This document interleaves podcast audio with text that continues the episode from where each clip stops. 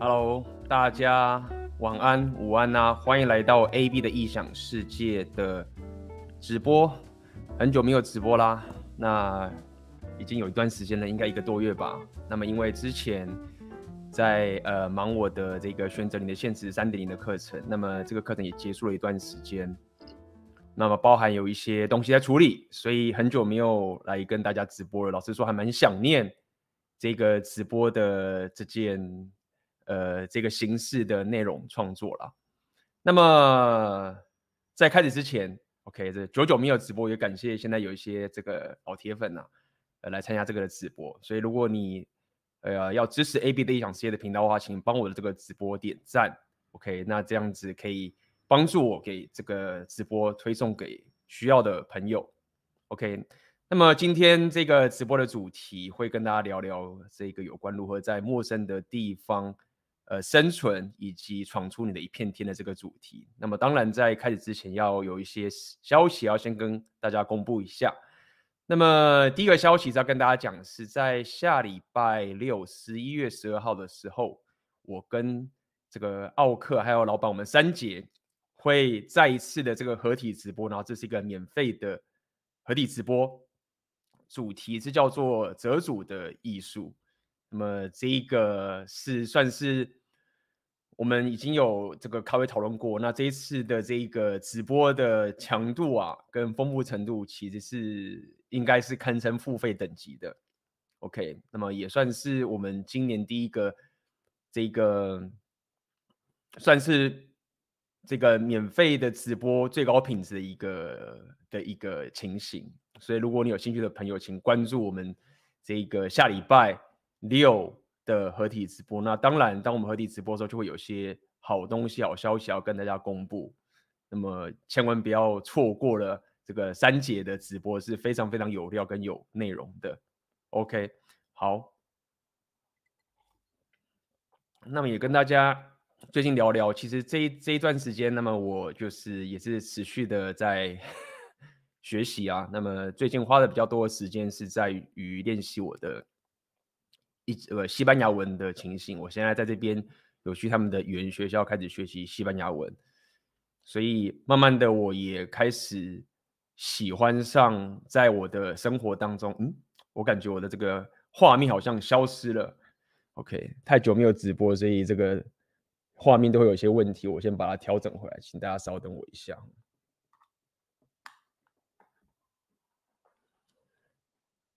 看看哈。OK，应该回来了。那也许是这个配备太久没有直播，所以开始出现一些问题。好，那目前画面应该是回来。如果待会有问题，也麻烦大家在聊天室上面提醒我一下。那么最近我也是在去学习一个西班牙文的这个情形，包含之前的俄文其实都还没有学得到位，就开始学一个新的语言。那么在这样的一个过程中，我也感受到了一些学习新语言对。我自己生活上面的一些提升，其实有个很棒的这一种不一样的视野。那这个在我最近的黄金订阅的文章也有跟大家聊这样的一个心得跟感触，就是当我在学习一个新的语言的时候，当然用个最大家听到烂的说法，就是你在学习一个新的文化。然而，什么叫做新的文化呢？最终还是会根深蒂固的回归到你自己本身生活跟周遭的人相处。跟你对于你自己生活上视野的一些改变。那当我开始学新的语言的时候，其实我慢慢的也会开始了解到我们看到的一些，比如说翻译一些文学嘛，翻译成中文的这个局限性。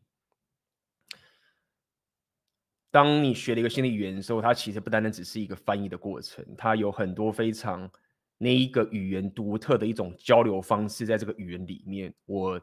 每次在学习一新的语言的时候，我都会跟大家、跟这些学习新语言的朋友聊天啊，聊就是我在学这个新语言的一种感触。这不是一些文法，不是在讲说哦谁的什么英文谁比较厉害，已经不是那种时代。就是我现在在学一个新的语言的时候，我根本不 care 说什么考试的分数啊，然后这个作业怎么样背什么单，但那个很重要。但是一个语言里面的一个设计，你可以是。同样的一段话，用不同的语言去讲的时候，它背后隐含的这一个动态是完全不一样的。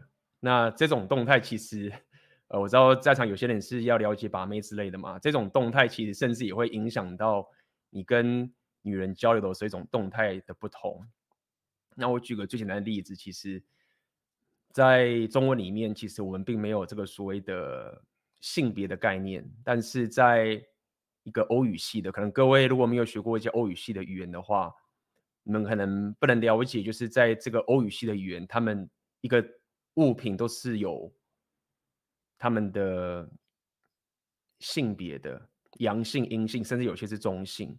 也就是说，用一个最简单的一个概念，可以跟大家分享一下，就是当我们在讲中文，我们讲个动词，比如说我现在讲说，我甚至没有讲我，也没有讲他，没有讲任何人，我讲说。那各位可以 catch 到的一个讯息就是说这个动词，但是如果在欧语系的一个这个语言里面，当他们讲说这个动词的时候，他虽然只讲这个动词，但他这个动词里面已经包含了说的人是男是女，他也包含了说的人是过去说还是未来说还是现在说。这个时态化大家有学过英文可能会比较容易了解，就是个英文的一个动词一出现的时候，你大概可以知道说它到底是过去呢，讲还是未来讲还是现在讲？那在欧语系他们会更复杂，他甚至这个说会包含了到底说的人是男是女，他是现在讲还是什么样的情境讲？他是对自己讲还是对别人讲？这是一个欧语系的语言的一个特色。那这样就好玩啦，对不对？这样就好玩了。就是当你在讲欧语系的语言的时候，你在跟别人讲的时候，你你可能说啊，我昨天跟一个朋友。做某件事情，或者是昨天我某某个朋友做某件事情，像我们讲中文的时候，其实你讲说啊，我昨天跟谁干嘛干嘛，大家不知道那个人是男是女，是老是又是什么时候，你都不知道，这是中文的好处，也不能讲好处，这是特性。但是你讲一些欧语系的语言的时候，你就会透露出性别了。好，所以总而言之，我讲这么多，呃，我发现就是学习一个新的语言这件事情，其实。呃，是一件非常非常有趣的事情。那它不只是让你可以更加的了解怎么样跟人沟通，你甚至会衍生出一个新的世界观、新的一种交流的思维、新的人格特质都有可能。OK，那么也因为我过去的这个生活经常会去不同的国家、不同的环境，所以今天我就想来跟大家分享一下这个主题，就是。当你到一个陌生的环境，到一个新的环境、新的社交、一个新的文化，那么你该怎么样可以快速的、有效的生存下来，然后打打拼出自己的一片天？那么这样的一个这样的一个经历，其实在我早期的时候啊，我有不同的阶段。OK，在不这个东西，我也是不断不断的学习成长。今天与其说呃教大家很多很多事情，那很多东西也是分享这些过去的这些经历。那么最早以前，其实，呃，这个东西当然是有生活上跟职场上有太多的一个形式了。也许是你是喜欢旅行，像我这个喜欢到处去旅居的一个情形，你有可能是你要转换你的工作的这个情形。所以一开始我先跟他讲，为什么你会需要练这一份技能？为什么你要需要可以快速的在一个新的环境生存下来，对不对？那么当然有各种的原因。第一个原因，我觉得是比较迫切的原因，就是说，如果你听了这个 Red Pill 听了这么久，听这个自我听了听了这么久，你我相信你应该已经接受一个事实，就是这个这个世界是由一个价值体系构成的。那么有赢家，也就有输家。OK，我们既然活在这个存在在这个世界上面，我们已经接受这样的一个规则。那么。你不一定会是赢家，很可能时候很很多时候你可能是输家，尤其是你一出生，你在台湾这个环境里面，在台湾这个教育体系里面，其实你的视野肯定是很狭隘的。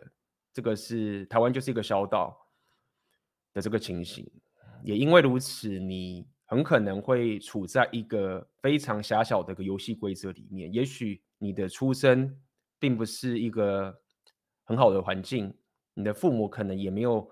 非常深刻的一些思维，可能你要把教你变成是一个所谓的顶天立地的男子汉，或者是各种你生活上的所有的呃技能跟思维，也许就是没有人这样教你，这差很多的。所以有可能在你的出生背景，你就受限于各种环境、家人教育的情形，你的社交圈，所以你你就在这个环境里面，然后你就开始在这个环境里面的游戏规则跟人家竞争。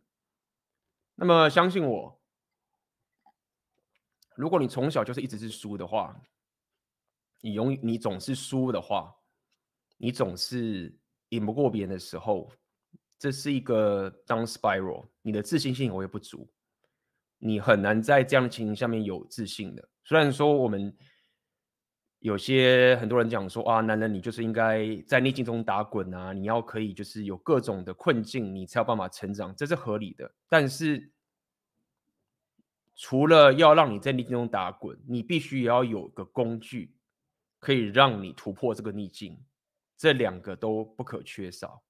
OK，你不能只是要求说你自己都处在绝境，然后你完全没有办法生存下去，这不行的。你要有逆境的存在，但是你也要可以脱离逆境的工具，不是别人帮你做，但是你至少有工具可以使用。所以，如果说你因为先天的关系，处在一个你去劣势的环境里面，然后你又一直输，那你很可能就会躺平。因为在台湾，我们好在台湾的经济也不错，所以你就会很自然的躺平了，或者你你就很自然的去上班下班。那如果你自己本身又是单身的话，那么你可能就养得活自己，所以你也就这样持续的过下去。你也不知道为了什么而活，因为你就是一直输，你没有一个自信。你没有一个让你更想要让你的生活变好的一个可能性，因为你就一直输嘛，对不对？不要讲，不要讲，至少你没有赢，或者是你可能结婚了，你有小孩了，那你的重心也转移了。你因为你要顾小孩嘛，这是我们华人的这种文化，你就要负责任，所以你也是就是进入家庭，所以在这样的情形下面，你不会体会到。很多赢家的一个世界里面的一个情形。那像我现在出国到西班牙，然后我也过去认识不少人。那么可能有一些是美国人，有一些是欧洲人等等这个情形。那么我可以观察到，其实很多人他们的背景，我看到他们的聊聊天嘛，然后问他爸妈是谁，他的家人是谁，然后我一看就觉得说，天哪，就是。先不讲说他们家是有钱的，或者是不要讲说家财万贯，就是只是一个已经蛮有钱的这个情况。我不要讲说是富二代，OK。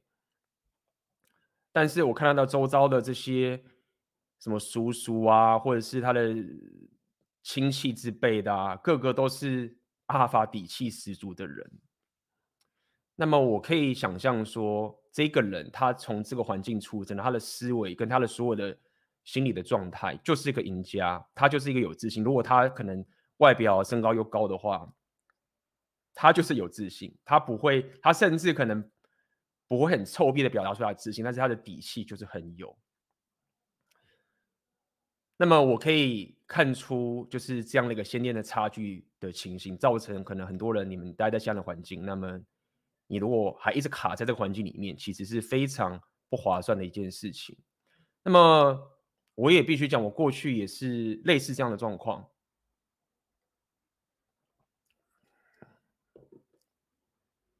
那么我开始去旅行，或者我开始去转职，我开始去尝试其他的东西的时候，我慢慢也发现说，其实现在在你的环境里面的这些赢家，他们是赢家没错，他们很努力没有错，但是有很大的机会是刚好他们现在所处的环境跟他们的属性。跟他们的技能是绑定的，所以他有一个你没办法想象的优势。对他来说，你有的一个烦恼，他根本不存在。那想当然了，你就是一直处于劣势。我想，像我想到我以前在公司上班的时候也是一样嘛。那么我在科技业上班是写程式的，有一些写城市的怪咖，你就觉得他就是很厉害，然后他看他看懂了你看不懂的东西，他。做的就是你不懂的东西，然后大家就把他当神来拜，那你你就只是一个普通的人或者普通强的人的这个情形。但是很多时候，那是因为他在那个环境跟他先天上的热情，他可能把妹就把不赢你啊，他可能他可能在斗性上面、肉体上、斗性上面，他就赢不了你啊。所以我我讲了这么多，我想跟各位讲，就是说，如果说你现在的人生观，你就只是只能说我只有在一个价值体系、一个环境的一个选择的话，其实你少了很多很多。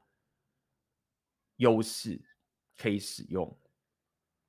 当你练到另外一个技能，你可以有所选择的到各种不同的环境，然后快速的生存下来的时候，你会有更多的选择去发挥你自己的强项跟你的兴趣。然后这时候你就可以进入另外一个状态，是那些过去你崇拜的人，那些过去你觉得很厉害的人，他们做不了你现在做的事情，然后你觉得理所当然的事情，他们。会忽然讲不出话来，然后这时候你就会发现说：“哦，原来还有这一条路可以走啊！原来不是我一直赢不了人，是因为我如果只局限在自己的一个游戏规则里面，我就赢不了他，我就很难赢得过他。他有某种优势，因为那个游戏规则是 favor 于他的人。好，那么再者也要了解这个技能，它有一个很重要的好处。”就是如果说你永远都活在一个秩序的世界里面，如果你永远没有办法去，永远都相信哦，赢就是赢，输就是输，永远在一个所谓的右派的价值体系里面的话，那么右派的价值体系它有一个各位要小心的部分，就它如果总是讲究规则的话，那么规则很重要，阶级很重要，但是这个世界是一直在变的，在二十年前我们没有社群媒体。在三五十五十六十年前，我们没有这个网络，这个世界是不断的在变的。当这个世界不断的在变的时候，你的规则就有可能没办法去套用到现在的情形。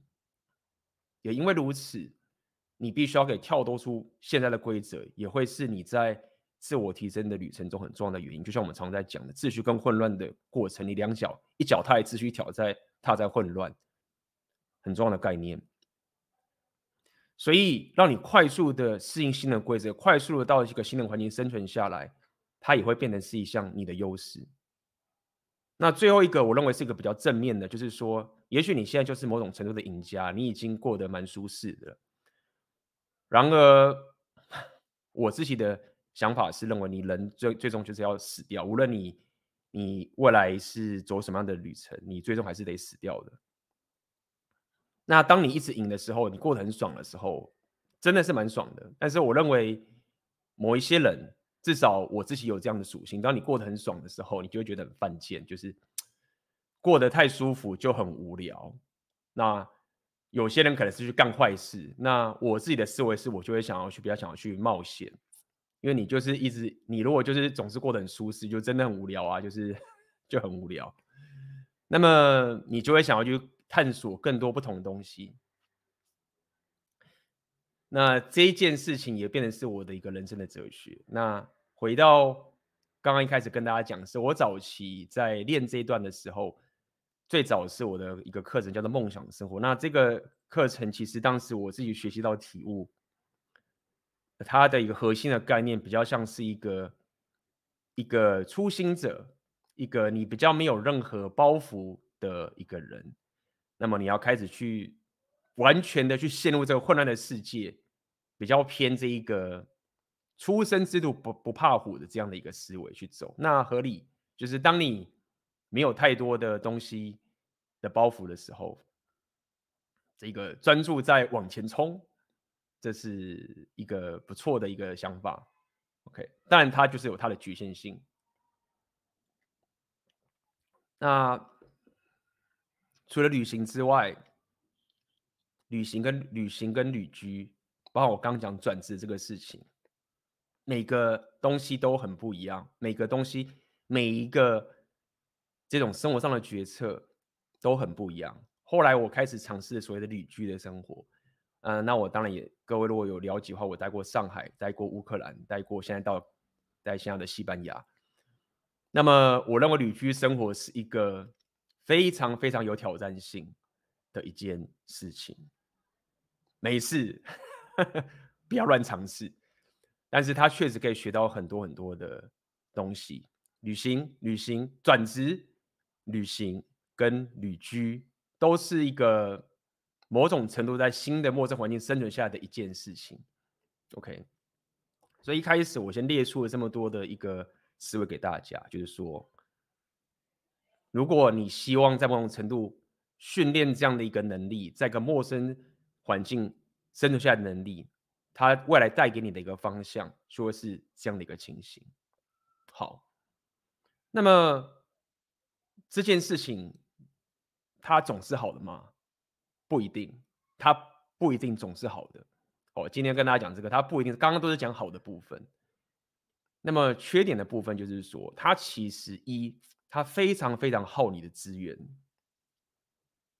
我看到我的画面又停住了。所以让我再调整一下，我相信大家应该听到我的声音，OK，声音还在，应该就可以，OK，画面回来了。第一个缺点是这个方法，当你不断的要去离开现有的环境，然后到达了一个新的环境的时候，它其实是非常非常消耗你的资源的。所以这一个抉择，它也不是。没有缺点的，所以我认同有些人就是说，比如说有些人讲说啊，你在台湾是个 loser，你在国外也是个 loser，这个我完全认同。就是说，有些人他是透过离开现有的环境，但他本质上没有改变，他某种本质上的惰性，或者是这种 universal 东西是没有改变的时候，那么你还是会败，合理。就是无论你在哪个环境里面，某种程程度有一种 universal 的东西，比如说你。不懒惰啊，或者是你就是你没有纪律啊，你这些东西，如果你就是本质上的东西，你就是一直都没有，你换了环境，你还是败。有一些 universal 的东西，你本来就要搞定。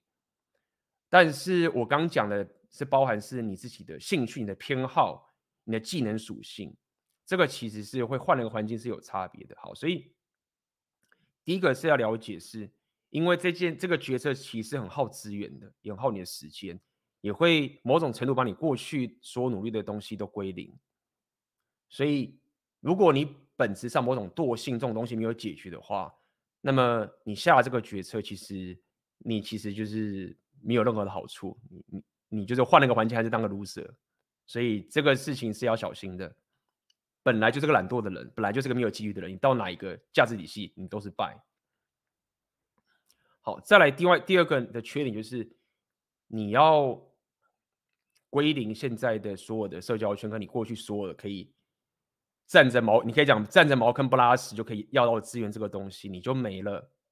OK，这是一个它的缺点。所以透过这个东西，我就要跟大家讲说，其实整体来说，到一个陌生的环境生存下来，这个东西它其实是一个高风险高报酬的策略。OK，各位如果未来在下这样的决策的时候，要基本上要有这个有这个理解。当你想要做这样的决策的时候，它其实是一个高风险高报酬的策略，因为它耗很多的资源，然后你期待的是整个环境的游戏规则会 favor 你。OK，你正在下这样的决策，那这也是为什么我认为这一种生活形态是比较偏偏左派的，偏 liberal 的，因为它就是要进入混乱，进入未知，要去打乱这个牌。你可以这样去思考。让这个规则 favor 你。那么，所以我今天跟大家聊的这个概念呢、啊，我会讲的比较抽象一点。所谓的比较抽象的一点，意思是说，你可以把我接接下来跟大家讲这些分享的建议啊，同时应用在你自己的职场转职，你甚至可以呃。弄到这个是一个你自己社交圈的转换，甚至如果你走到更更远的话，是你整个住的旅居到各个不同的国家的一种转换。OK，这是我会讲的所有的这些思维，它可以运用在各种不同的层面，所以我会说这是一个比较抽象的概念。那第一个是永远保留自己的后路、退路。OK，一开始要先跟大家讲一些保险的部分。基本上，我从来没有下过一个决策是在转换的过程中，我是背水一战的。我并不是被逼到没有生存的时候去下这个决策。所以，第一个跟大家讲的，当我们在讲说我们到个陌生的环境，或者是怎么样、怎么样、怎么样的时候，你本身在过去自己的一个游戏规则里面，你已经有某一种成就，你只是有点没办法再往上走。你不是在原本的局里面是懒惰 loser，什么都没有，然后你就换，不要有这个心态。你只是发现说，现在这个环境里面已经满足不了你了。你越往后面走的效益越你越对你来说是越低的。它是这样的概念，你就觉得说，我现在就是这样的，我未来就只是这样了。那我不要未来只是这样，所以你的本是有的。也是说，你是有退路的。你在下这个高风险的决策的时候，我我不建议你是用个背水一战的风格去走。OK，所以第一个要跟大家讲，无论你是未来在做转职，或者是你到任何地方，到一个新的社交圈或什么什么地方，你一定要想清楚跟规划好自己，就是说，如果说这一个高风险的局败了，我的退路在哪边？我最惨的结果是什么？想清楚很重要，OK，所以这是第一个，永远保留自己有退路。第二个要跟大家讲的，OK，到一个新的环境的时候，虽然说这个很基本，但是也很重要，我还是特别跟大家讲。你要可以懂得在新的环境里面，他们玩的是什么样的规则？谁是 leader？谁是有话语权的？谁是有权利的那个人？OK，在一开始的时候，我建议是，你宁愿就是在新的环境里面不加分也不扣分都没有关系。你你不加分没有关系，你可以先观察。只要你还有时间的话，当然我们不要讲一些比较极端的情势，你已经没有时间了。通常你到新的环境，你就是做好准备，你应该是有一个缓冲的时间，让你可以在新的环境里面，就是开始打造你的一片你的势力或什么都好。那一开始的时候，你宁愿在不扣分的情形下面去观察这个地方他们是怎么玩他们的游戏的。那这个我很有体会，因为。我到不同的国家，或者我到了不同的，他们玩的游戏其实都不一样。本质上的某一些东西是不变的，但是会因为这个产业、跟这个文化、跟这个公司，他们的治理的方法不同，你会摸索出他们的游戏规则是什么。有些公司他们的规则是比较保守的，他们是很讲究阶级的，他们是很讲究规则的，比较老派的公司。有些公司他们比较讲究你速度的、效率的，你就是要把事情搞定的，它不会有太多的枝微末节的这些细节。好，那包含你到了新的环境的时候，如果是你是一个菜逼吧的话，你会搞不清楚到底谁在掌控全局，那也许你就会做出一些很白目的事情。所以在到一个新的环境里面，通常我的策略都是先。只要我有时间的话，就在不扣分的情形下面，先尽量观察到底现在这个局是怎么一回事。OK，那你要想好一样，我刚刚讲，你要想好自己的退路是什么，可永远都要想清楚你自己，当遇到绝境的时候，你的退路在哪边？OK，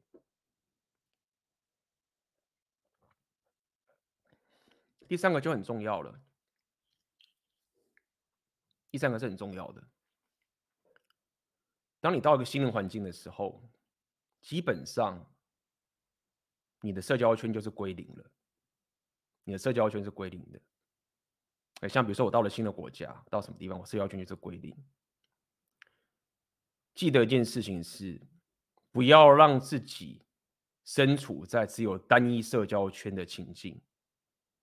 这个是，尤其是如果说你要到新的地方去住，或是到新的环境，这是我有深刻的体会。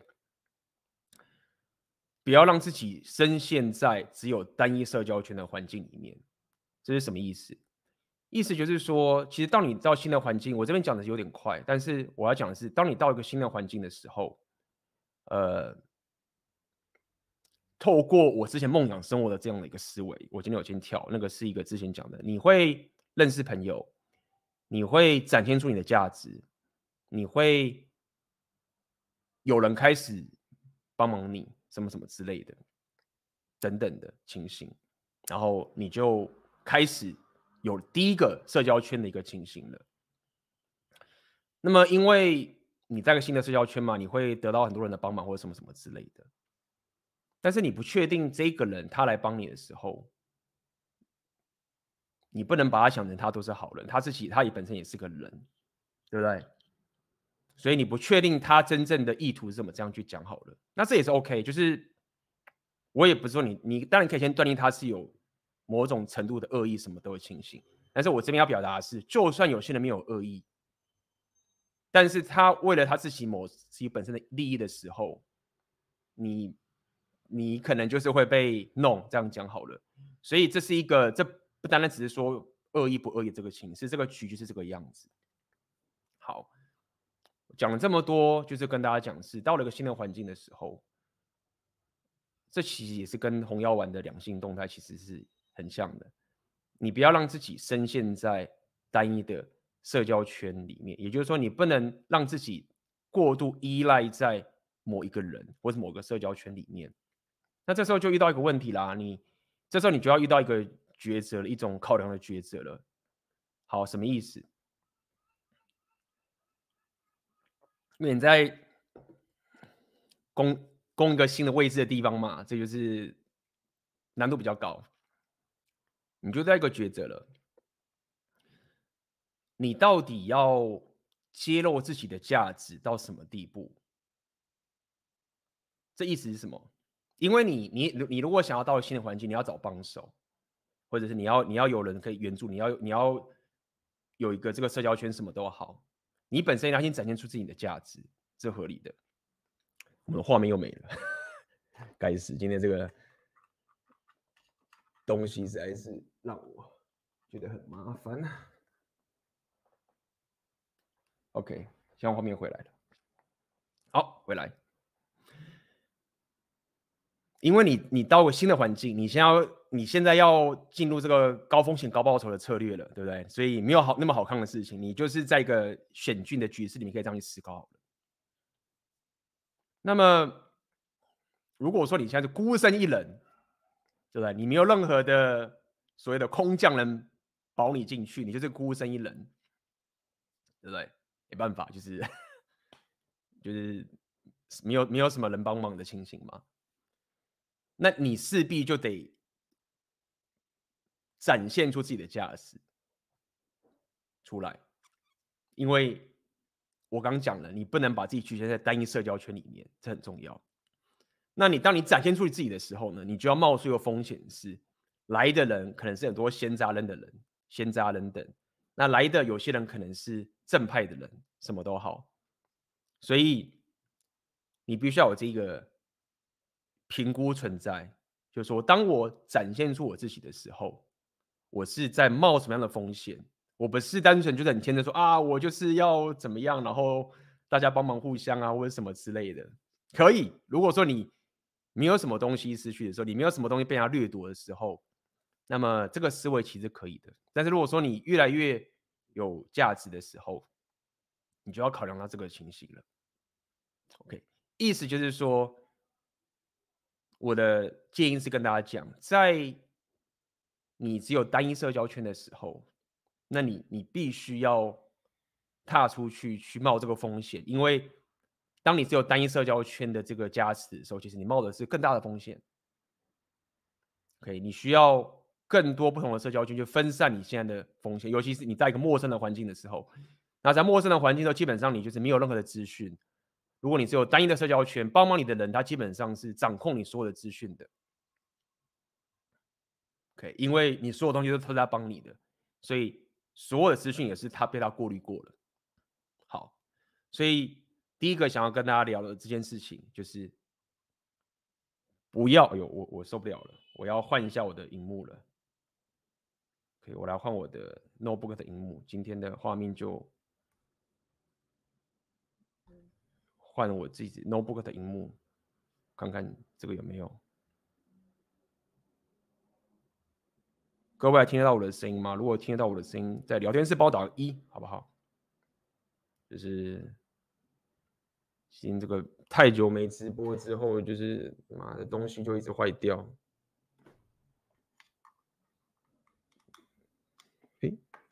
哦，FaceTime 可以看到哎，好，听得到我的声音是吧？好，感谢各位的。那我我今天因为这个频实在太频繁了，我不知道为什么最近今天这个坏掉了，真是麻烦。我就换我的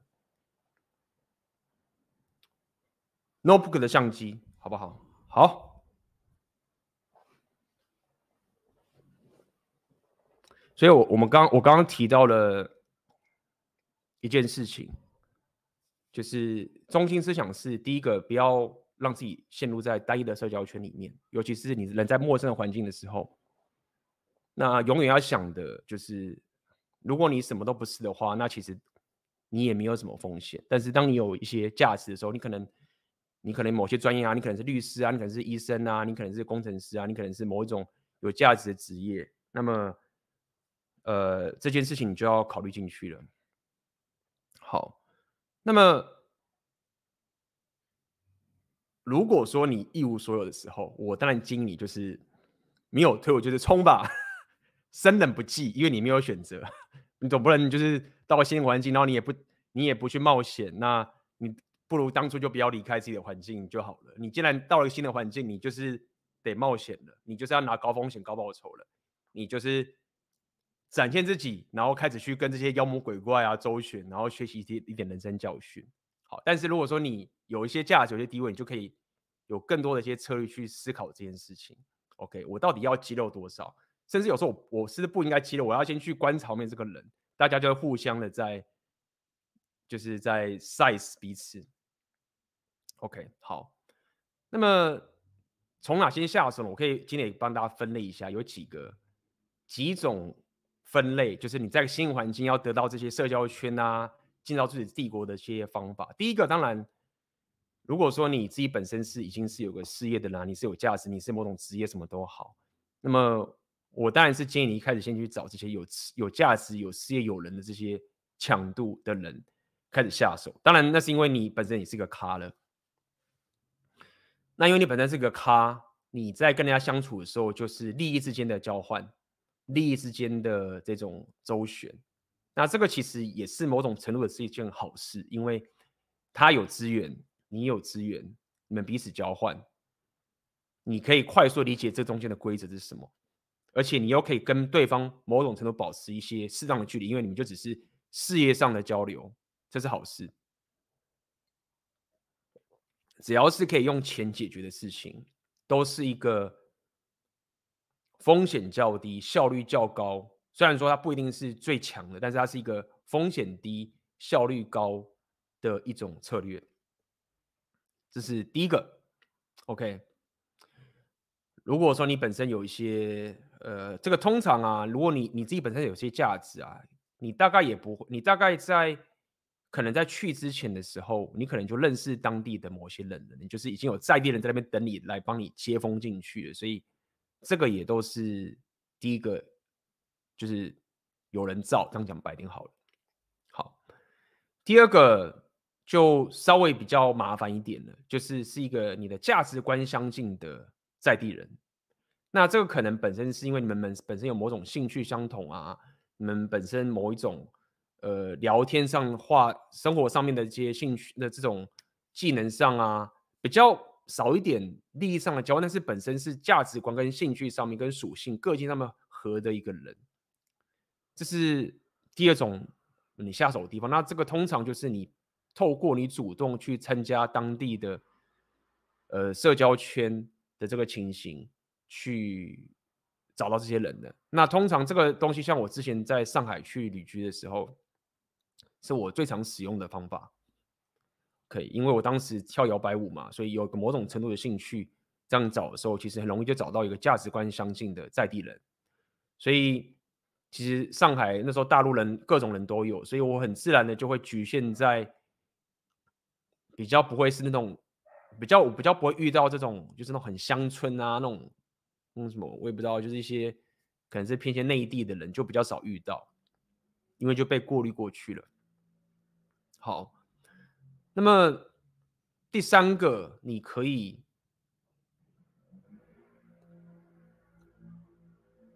target 的目标这样讲好了，就是他本身也是刚到这个环境的人，然后他本身也需要朋友，他本身也要建立出自己的社交圈，所以在这个情形下面，你其你其实，在锁定的目标是跟你有相同需求的人，他也在找他的联盟或者他的他的社交圈，什么都好，那你本身也在找你的社交圈，所以你们本身都有彼此的需求，OK。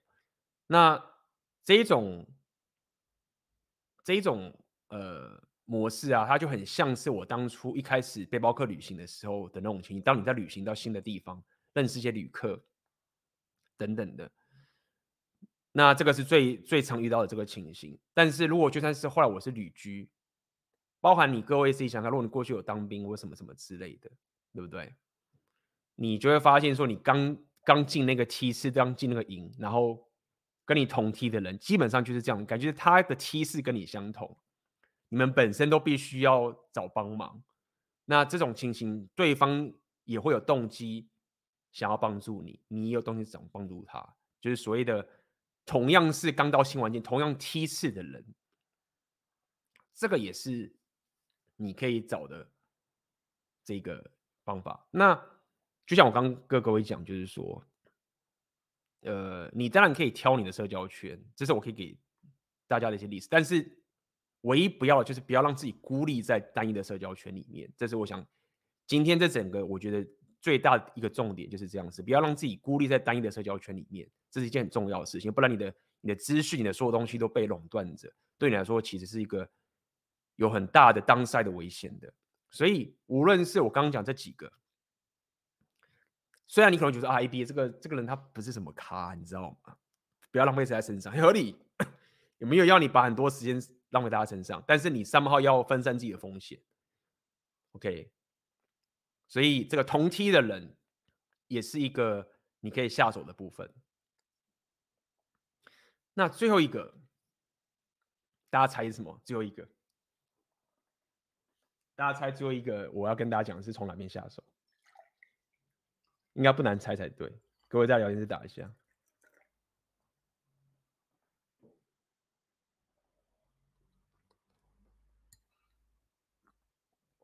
刚第一个嘛，就帮他复习一下。第一个呢是就是真的是阿尔法这样讲好了，是有事业有价值的人，然后你本身也是有事业有价值的人，对不对？那一切就是钱利益的这种方法。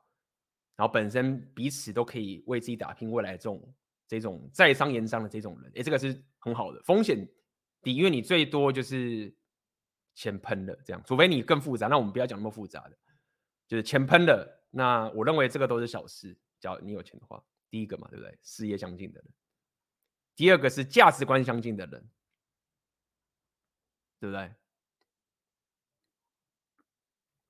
虽然没有钱之间的交流，但是。就是大家价值观的 OK。第三个是同梯的人，对不对？同梯的人啊，没有人知道啊。第四个猜一下，第四个是哪一个？最后一个，第三个同梯的人，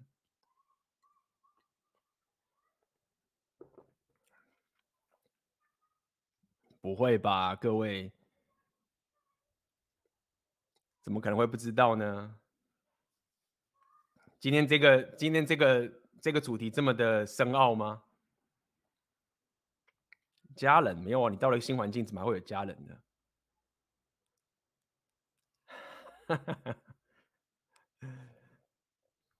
对嘛？这个还有没有人讲什么？这么简单的答案，大家是大家是现在都在健身啊，然后在做自己的事情，是不是？对吗？来来，没错，这边有人讲就是妹子。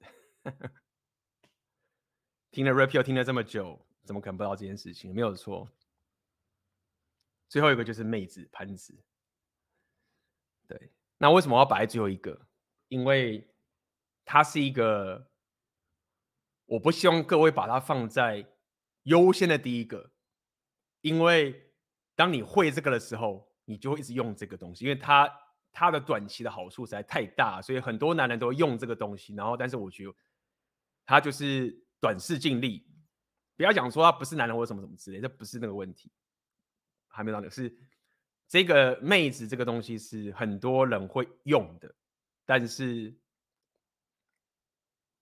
很多人用错了。好，但是它确实是有很大的好处。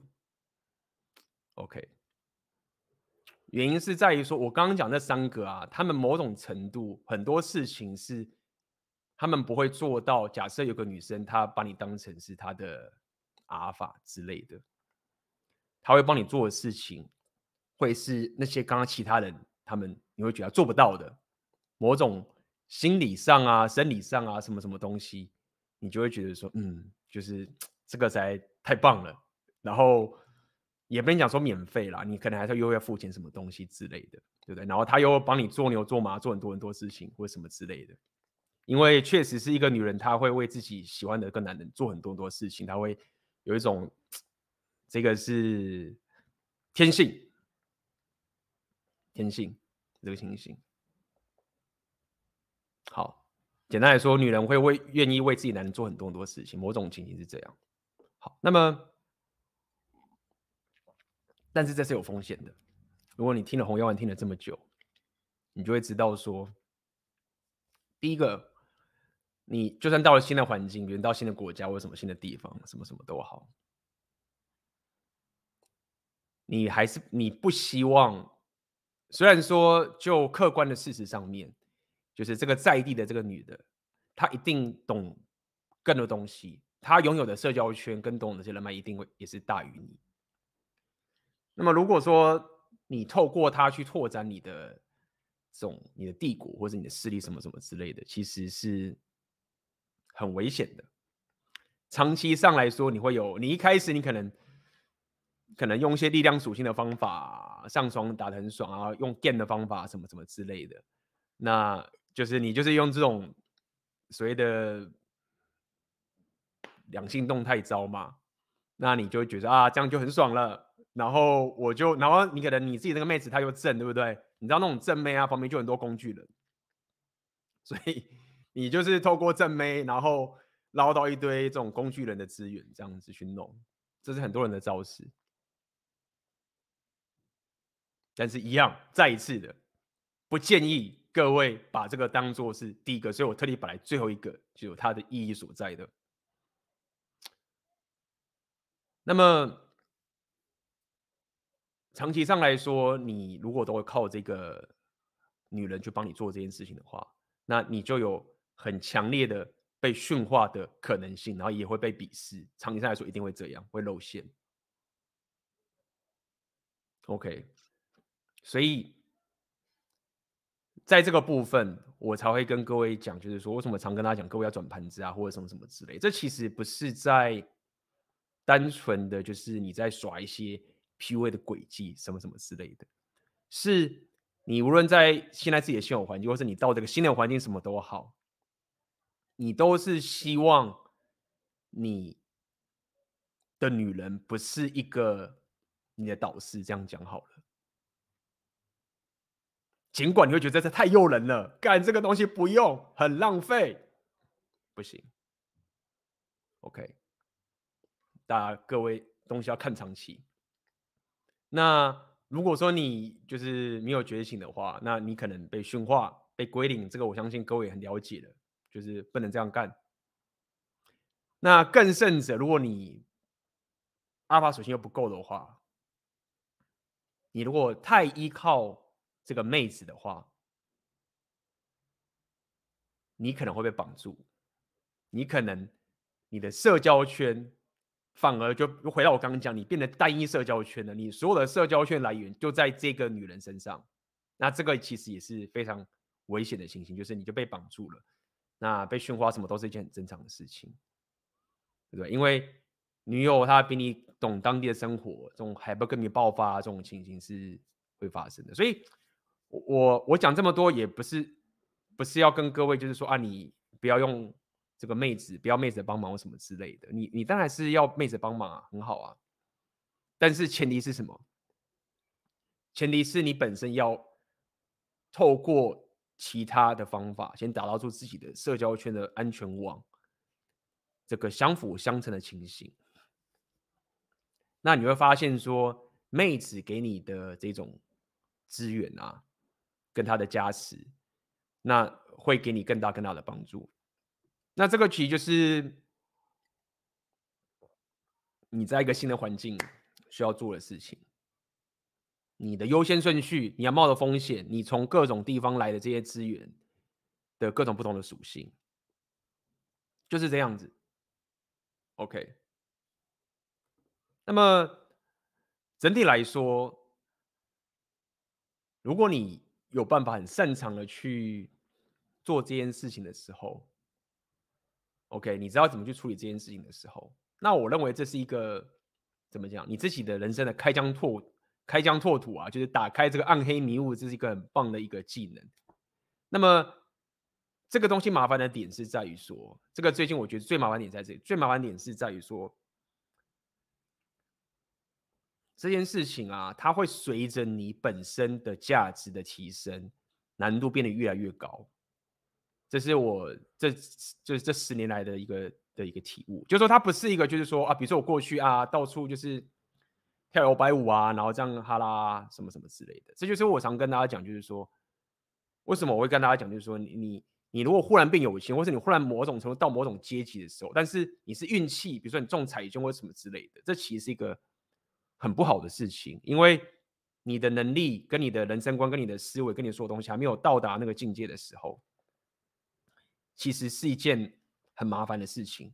你撑不住那个社交圈，那一样道理，就像跟今天大家讲这件事情，就是说，你可能在阶级比较低的时候，你可以在这个阶级很好，因为周遭的人都是某种等级，这样讲好了。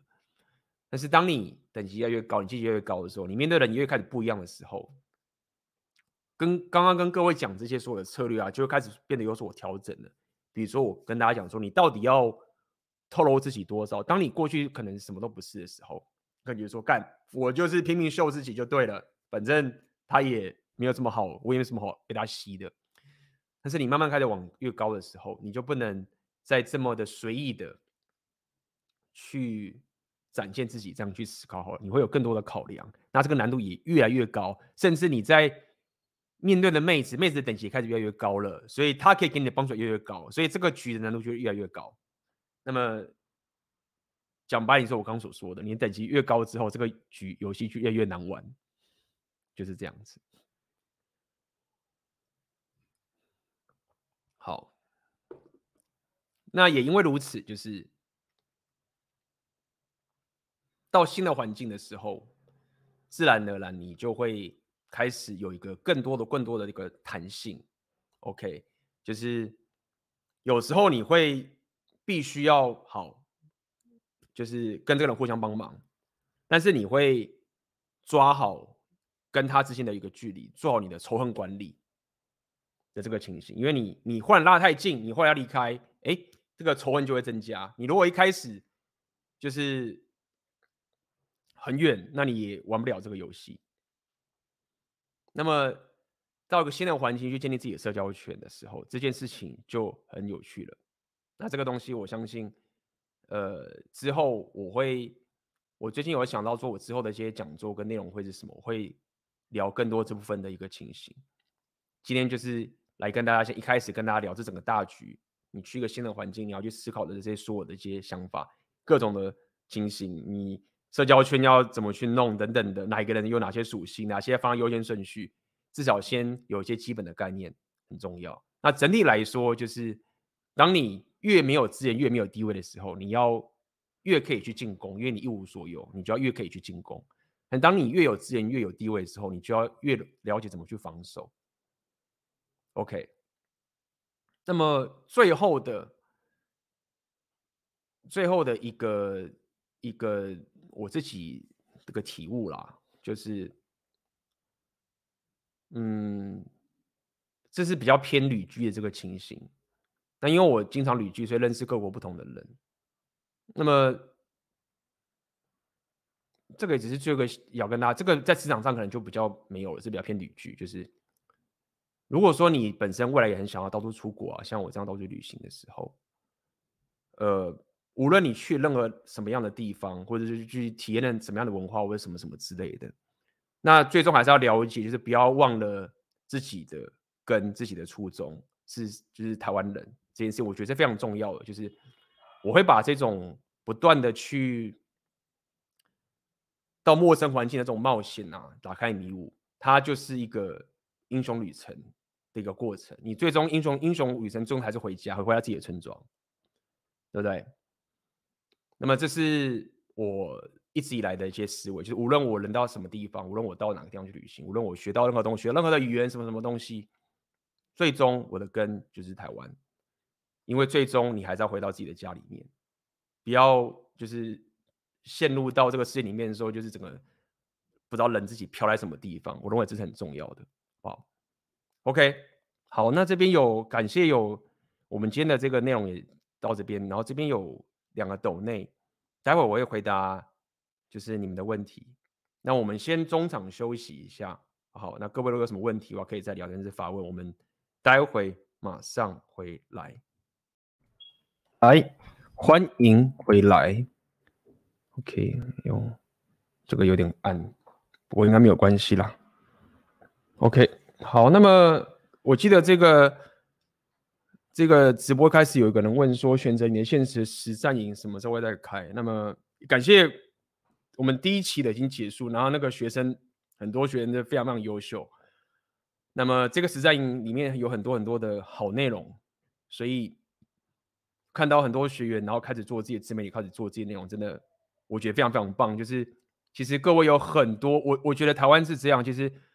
台湾这个自媒体这个东西还还不是一个显学，意思就是说，很多这有价值的人，有有些有能力、有知识的人，这些人啊，都还是在民间里面，没有摊到这个自媒体的这个环境上面。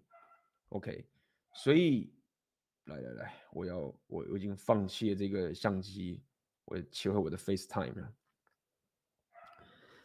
好，所以第一期我们算完美的结束，然后也开始各位开始去分享自己的价值，对不对？你有各种的能力，我觉得这是一个对台湾的这个环境是很好的一件事情啦。好，那么下一期有人问下一期是什么时候，我就先稍微提一下，下一期呃预估会在明年的过年后开始，OK。所以如果各位想要开始这个进行自己的自媒体，就是非常推荐这个选择你的现实里面的课程，因为它并不。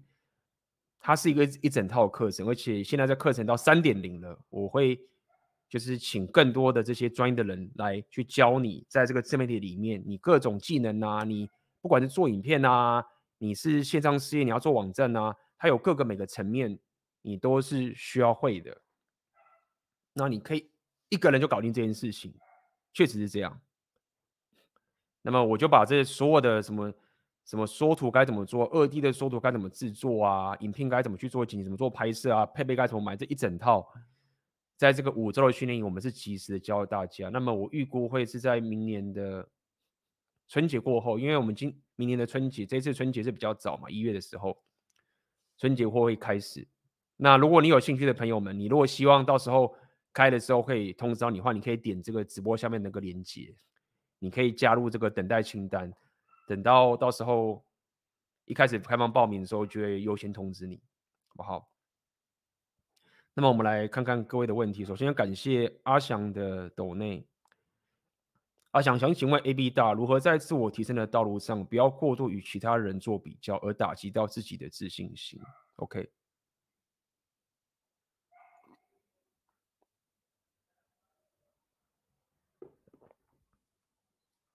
首先是是这样，就是说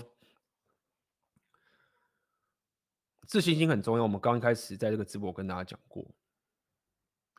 那么，所以在回答你说如何不要打击到自己自信心这件事情，那么我们必须要先去要跟你聊一下，就是说为什么打击到自己自信心不好？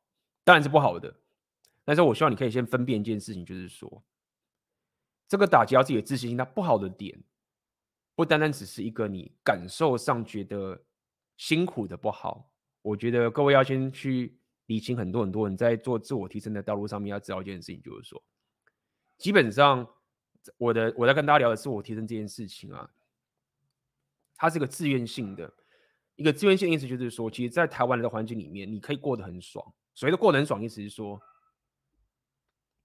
你就算没有朋友啊，你怎么打手枪，或是你有朋友什么，就是你就是可以躺平也过得很爽。躺平躺平这个会有意义是呃有会流行是有它的意义的。就是我们是有选择可以躺平的。好，那么当你开始做自我提升的时候，你应该会有一个醒思，你有个觉悟，就是说，我的人生本来就不应该是都是舒服躺平的这个情况。我我就去躺平了，我就不要自我提升了，对不对？我的自我提升的派别不是在抓大家说你给我自我提升，不是，是就是有个更爽的东西在后面。那你得走过自我提升这条路。所以第一件事情是要了解，就是说，在自我提升的这条路上面，无论你是做什么样的事情，它本来就不会是一直都是躺平般的舒服，它某种程度就是会有一种煎熬，会有一种自我控制的这些过程，一种纪律上的东西。也就是说会有这种所谓的不好的情绪跟感受出来。好，那回到说打击到自己的自信心。这件事情它的缺点不是在于那一份不舒服的感觉，因为我刚刚讲，你本来就会不舒服了。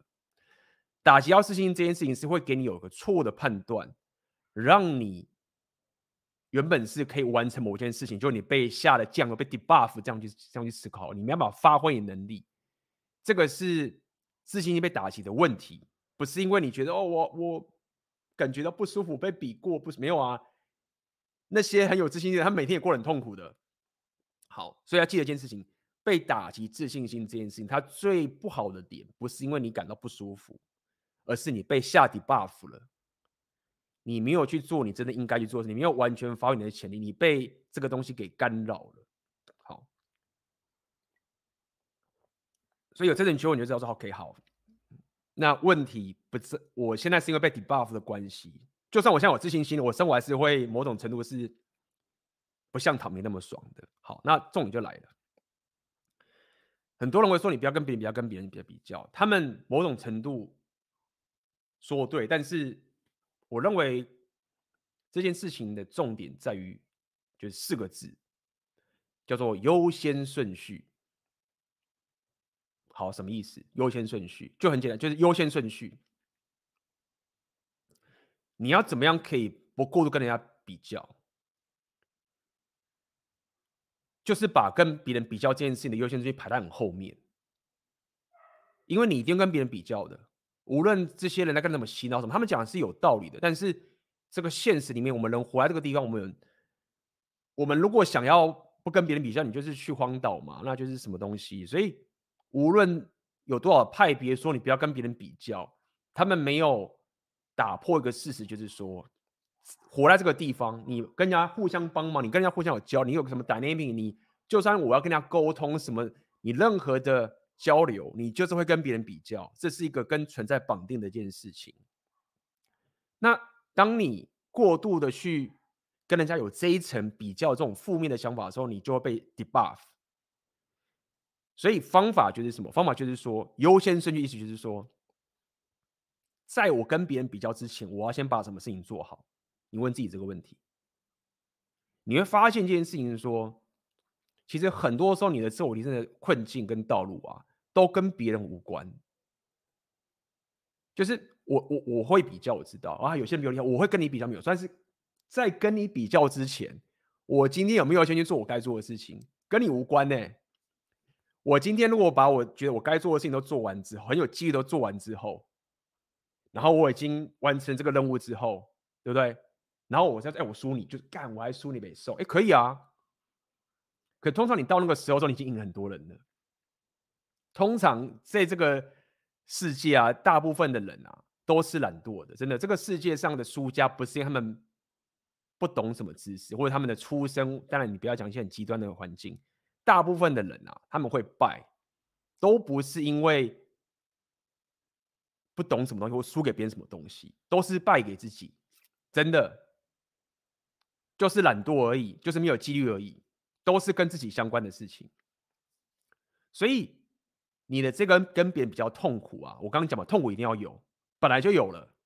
那我会怎么解决问题？就是这个痛苦啊，我要放在说，干，我跟你无关。我今天要做这个事情，我没有做，我知道我要做的。就算你是他妈的家财万贯啊，或是你的什么影片做的多好啊，或者你都会把妹啊，我了解。但是那个待会再说，我今天没去做我要做的事情啊。那我想讲的点是在于说，当你做你该做的事情，你有纪律的做跟你自己相关的事情，做完之后啊，你基本上已经赢了他妈九成的人，真的。我看了很多很多，就是你就是十趴的那群人的。那这个时候，你可能还是觉得我不够好，你在跟别人比较，可以啊，就比啊。你以为这个世界上那些顶级，他们没有在比较吗？他们都永远在竞争的啊。那些大公司，那些顶级的，他们永远都在竞争的。你在公司，你公司的老板也是在跟别的公司竞争，所以这个是好事。就这个本来就是一个自我提升的过程，就是会一直有这种心情不好的这种东西存在着。但是，一样，你你 care 的点是在于说，你被下 debuff 了。当你打消你的自信心的时候，你明明就是要做这件事情，就不敢去做了。然后你发挥这个事情，你又不行了，你就被 debuff。所以我再回答是你这个问题，就是这个回答的意思告诉你说，你不用那么排斥说啊，我不要跟别人比较，因为事实上大家都一定会跟某人跟某人别人比较，你你不想要的就是被下 debuff。那要不要被下 debuff 的的方法就是优先顺序的问题，就是说我先烦恼自己的事情，等到我把我这件事情做好之后，那个再说吧。而且当你把自己的事情做好之后，跟别人比较反而是好事了，为什么？因为你把自己事情都做完了嘛。假设你你健身好什么，你就是做好这个事情，对不对？假设你今天讲，我们先把这个事情讲到健身好了，你就是有去健身，你是健身健身健身健好了。这时候跟别人比较是好事哦，因为你觉得哎干，我就是很有纪律把这事情做完了，就干我怎么还是这个样子？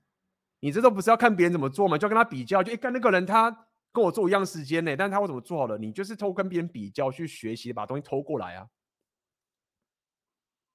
对不对？然后偷过来说，哎干，原来是这样，妈的！比如说啊，他可能是他妈 DNA 好，哎，没有吗？他睡眠比较充足，他什么什么之类的。比完说，哎，会了，然后你又把优先权拉回自己去做，那这时候你才可以去，不会再用一些很左派说啊，我们不要跟别人比较，没有你，你跟别人学习就是在比较嘛，对不对？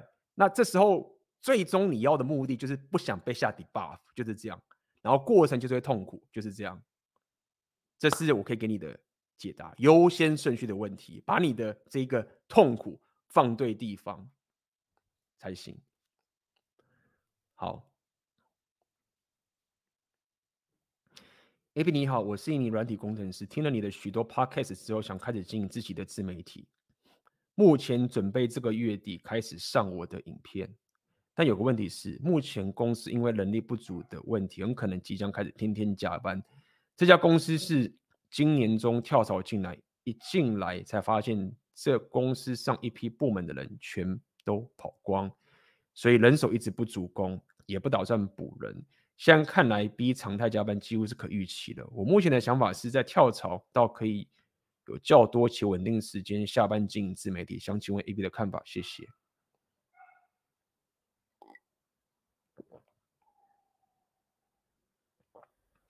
呃，我的看法是这样子，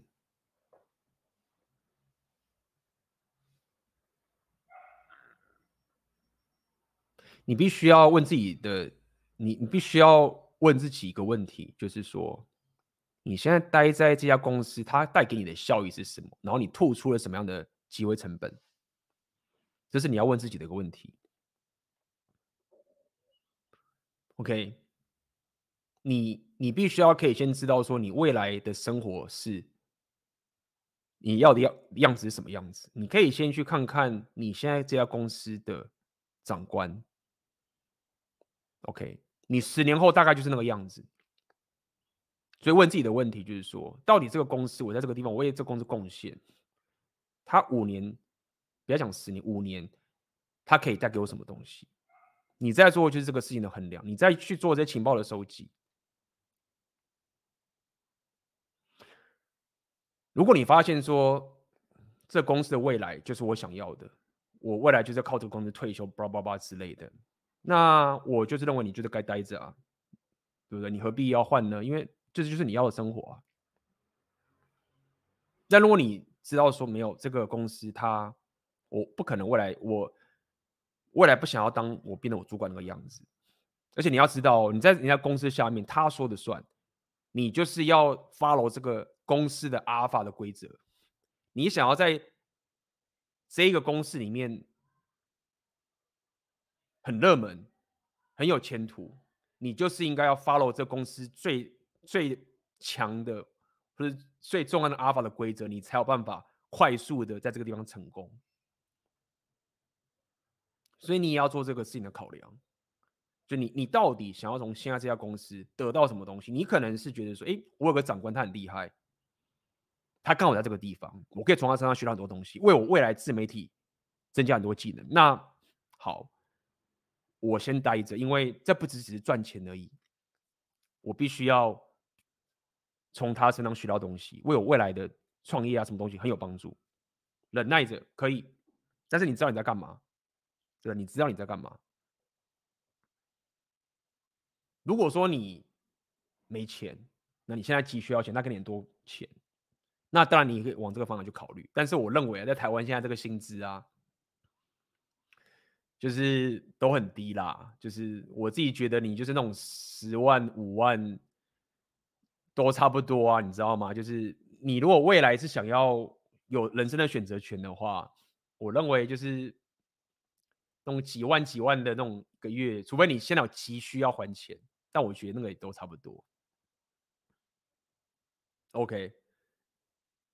这个很重要的，这是很重要的概念。那么，你最该担心的，其实不单单只是加班这件事情，就是你要了解，就是说，加班这件事情它的意义啊，是在于说，你你把你的人生的时间花在一个你不在乎的地方上面，然后是别人的东西，而且你一点都不在乎，对你来说一点都没有帮助。这就我经常跟大家讲的，就是说，你未来无论怎么样，你要成功或什么之类的，你一定要可以很珍惜自己的时间，你一定要在。在跟别人 game 之前，你就要可以珍惜到自己的时间。那未来别人在跟你弄的时候，你才会知道怎么去保护你自己的时间。那你从现在就要开始练习这件事情。那当一个人你无脑的加班的时候，你不知道为何而加班的时候，你不单单只是说你没有时间，你还在训练自己，说我浪费自己的时间。那这个是很要不得的，因为时间非常非常重要。所以加班这件事情，就要问自己：我是不是正在浪费这个时间？那我浪费的原因到底是什么？那如果我觉得这个方法不行，我要怎么样开始离开这家公司？我是用比较好的方式走。这个是你必须要考虑进去的。然后当你决定要离开的时候，是没有退路的了，就是你也不会觉得纠结，就是就是走了。那么这中间你当然面对很多困境了。你现在可能面对的问题就是说，你可能会觉得很焦虑，你可能会觉得很紧张，你会觉得说啊，不知道该怎么办等等这些情形。OK，假设你已经把你原先工，假设你现在假设假设我们讲的是离职嘛，刚刚讲是留留在这个地方，假设你要离开的时候，你当然是要先把你该负的责任先负完，我就不那个不提了，就是你不能就是不负责任就离职什么之类。假设你就是已经该尽的责任都尽了，一开始。离职的时候啊，大家都会有很大的恐惧，这个合理。所以你离开现在这环境，你会觉得我离开是死掉什么之类的，你就是会有一份恐惧感在内心出来的。这也是为什么我今天要跟大家聊这个主题。就是他，当你没有这个能力的时候啊，你你其实反而会在原本的环境更加的被压抑，因为你就是。没有选择，很恐惧的，就是绑在原来这个地方。你没办法有更理性的思考，因为你没有选择嘛。好，我我讲这么多，只是想跟你讲，就是说，大部分你离开你现在这公司的时候，你想清楚离开的时候啊，只要你原本就是一个有纪律的人，你是个赢家。你到新的环境，你还是个赢家，就是这样。大部分的人就是，我看那些都是这样啊，就是以前科技的人换公司换来换去什么什么之类的，都是赢家。就是到新的环境他又赢，那都赢，然后大家都是要他来来来去去这样。那我讲这个部分，只是要要让你去理性客观去思考，就是你在转职的时候的那份恐惧啊，其实很多人都经历过。但是不用太担心的原因是，当你是赢家，你在哪个地方都是赢家这个事情。那么你离职的原因，你不会后悔的原因是你因为你深刻的理解，在这家公司未来的我会变成是这个样，然后这个是我不想要的。因为这份不想要的未来，让我知道说我得去冒一个未知的风险。就是这样的，所以我刚帮你推销很多这些东西，是很细微的东西，你自己要问自己，然后给出自己的答案，你就可以下出你自己的决策。OK，记得你要珍惜你自己的时间，你怎么看待你自己的时间是一件很重要的事情，你不能未来就算你做自媒体什么都一样，你不能让别人去糟蹋你的时间，但在之前，你必须要先重视好你自己的时间。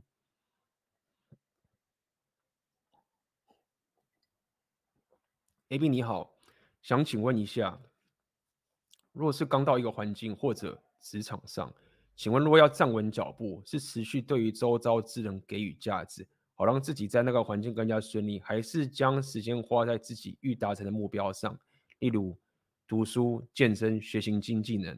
困惑的点是因为大多时间都花在自己，而与周遭之人比较没有那么多的连接，请问是有行动顺序吗？还是就专注在自己身上就好，谢谢 A B。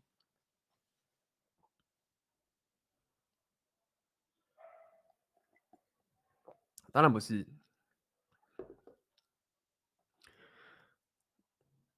只专注在自己身上而已。所谓的站在巨人的肩膀上面这件事情是其来有之的。你平常。这个把时间花自己身上，读书、健身、学习新技能，这个其实是一个基本款。虽然说很多人连这个基本款都办不到，所以你的问题其实 break down 一个点，就是你要有辨认出你要给予价值这个人他的等级在哪里。这个是你必须要去训练的事情。你的时间很重要，花在自己的练习上面。如果周遭现在都是一群 low 咖，一群就是你觉得就是跟你是不同世界的人，就是他们就是想要躺平，为什么什么哇哥，你没有必要给予价值给那个人身上啊。但是如果你有找到一个有价值的人，你要相信一件事情，就是说。有蛮多有价值的人啊，应该这样讲好。有蛮多的，不要讲很多，有蛮多有价值的人，他们其实是求财若渴的，真的就是他们遇到一个有才华又有纪律又可以持续精进，这个是非常非常少的。当他们遇到的时候，他们会希望抓准抓住跟你之间的这个关系。我有遇过很多这样的人，就是这样的样子，因为你就是。当你到达一个地方的时候，你真的会觉得一就这样，强者都是孤单的，对吗？然后看到说，干这个人就是我，他可能遇到一百个人呐、啊，然后每个人说我要变强，我要变变强，对不对？他可能遇到很多一，结果一百个人里面，他那个那个强的一百个人里面，就只有你这一个人完成了，其他九十九个人就是妈的，就是随便讲讲就走了，他会求才若渴的，所以。在这个时候，你辨认出说，OK，这个人就是你们彼此都互相的欣赏彼此，这样就好了。你会有心里有灵犀一点通，你们讲的话，你们的思维，甚至你们两性动态什么之类的东西，都会感觉到说，OK，这个是很稀有的东西。那在这个时候，你当然要给予价值给对方啊，你当然可以跟到对方 gain，但是 gain 的方法就是更深的一层的技术了。OK，就是这个大方向先跟你讲是有的。OK，你不要就是说啊，你不理他，然后你就做自己的，他找你你也不理他什么之类的，那表示其实你可能还在初级，也不是不行，就是你就会比较慢。所以这就是我可以给你的建议是说，你某种程度你就算算好你自己的时间，你可以用这种方法去思考，你一定要去跟别人 game 的，除非你要走 Sigma，但是我不认为现代有什么 Sigma 啦，就是这种 Sigma，就是 whatever，就是。不要往这个以后再讲，就是 Sigma 这种东西呀、啊，呃，是另外一个话题。无论如何，你一定会需要跟别人 game 的，你需要跟高手交流的，你就是要跟这些妖魔鬼怪或者是什么蛙哥去交手过。这是某种程度，你可以把这个想象成，这个也是你自我提升的一环。尤其是当你没有价值的时候，我就今天跟人讲，你没有价值的时候，你就是攻。因为你没有什么好失去的，就是妈的拼了，你知道吗？就好像是你们搭讪一样，就是妈的随便在那边搭，一直在那边狂攻，对不对？你没什么好失去的啊，就是拼啊！诶，当你有价值的时候，你就会开始有一些方法，怎么去秀这个高价值，去弄这件事情。因为你可能会被被人家弄，所以你不可能再像过去那样一直去攻了。这个也是自我提升的一环呢、这个在我们三节的讲座，我们经常去聊这件事情。为什么？因为它就是这么重要。对，所以你可以自己去算一算，说，哎，我现在我走到社交圈里面，我这些人，不管是公司的同事啊，或者是我自我提升同伴什么什么的，到底谁的等级、谁的向心跟我是最高的？你你总要有挑出一个等级的人，然后你还是要跟他互相 gain 或者互相给予价值，好，那这样子才会是一个比较健康的方法。而不是你是永远就是只做自己的事情，虽然说这样子不败啦，但是我觉得你迟早，我跟你讲，你你如果永远都只做自己的事情啊，然后好，你就是自己以后变得有价值了，好，你就是三号怎么样自己来就只有价值，但是你就是带着一个非常低的这种跟其他男人 game 的这种等级去弄的时候，你可能就被一些这种病态人格去吃光疤都不剩啊。你懂吗？你还是得去练习这个东西，好不好？所以花点时间，花点时间选过你的社交圈，找到你觉得值得你去跟他 game 的这个人，然后去去提升嘛，去练习嘛，对不对？那这会很有帮助，因为我自己也是跟过就各国不同的人啊，然后我自己也是深有体悟啊，那我自己也是成长了蛮多的，对不对？你总是得去去做这件事情。好不好？把它当成是一个自我提升的一环，社交属性，好不好？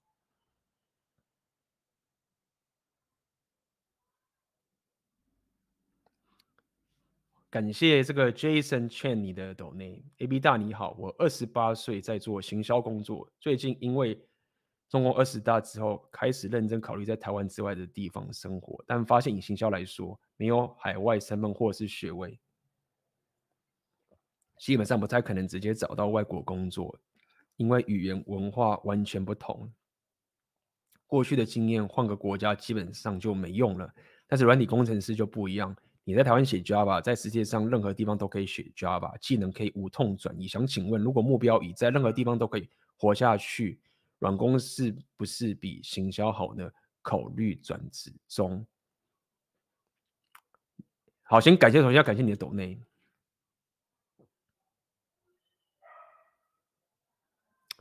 在整个世界上的潮流，确实，软体工程师是人人想要的一个方案。相较于行销，因为软体工程师之所以他可以这么的强大的点是，他不太需要，他相较于其他的职业，他不太需要你的语言能力跟你的 game 能力什么，因为你就是把 coding 搞定。相较起来，但是。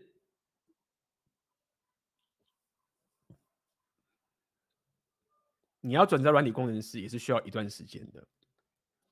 我知道有些人快的是半，因为我本身是软体工程师出身的，所以我没有这种半路出家的这个情形。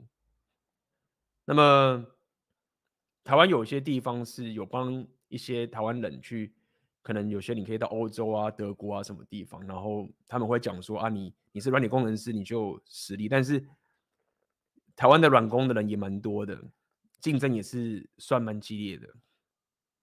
但是以你现在问的问题，确实没有错，软工比行销还要好去国外工作，这个是对的。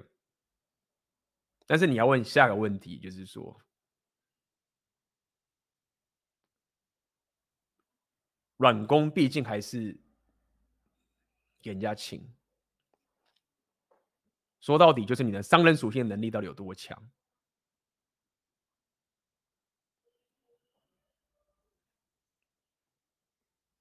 说到底，就是你的商人属性能力有多强，就是这样。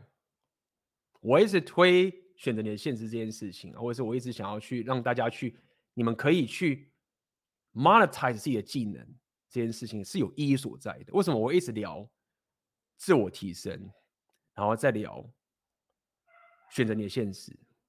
因为我认为这两个的组合是基本上可以解决各位很多生活上的问题，很多八成七到八成的问题。我会跟你提这个点是没有错，你你短期可以走这条路，你短，因为你现在这样讲话，因为二十大什么之类的，你你现在想这个长期的嘛？那短期你当然觉得说啊，AB 你这个创业很难理解，我理解。那你现在要改变嘛？对吧？你要走这条路吗？那么你现在的格局还是在一个说我怎么样给别人请那的这个格局里面。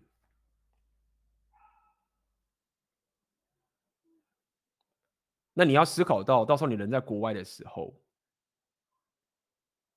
你其实压力就蛮大的喽，对不对？你势必要。确保说不会被这个公司给 fire 等等这个情形来走，所以我因为你这个问题其实说到底确实是这样，就是你这个问题答案其实蛮蛮直接，就确实软工这个东西世界上都需要，但它是不是够好？你的思维，你如果未来要到异地生活的时候，这样是不是够的？要打个问号。那我希望你在思考这个问题的时候，你现在转职到软工这个东西，就算你这样走。你可以把它想当是一个过渡时期，因为没有没有办法，因为你现在假设你是什么行销什么之类的，很难呢、啊。你英你那个语言这个能力，这个是要克服的，真的要克服的。那你靠软体有机会，但是如果你有办法把你的技能变现，这个看似很难。但他就很 solid，这也是为什么当时我我离开软体工程师原因就是这个样子，因为长期上来说，他的商人属性能力总比我一直想要去国外那边求职来求职去，就是方便太多了。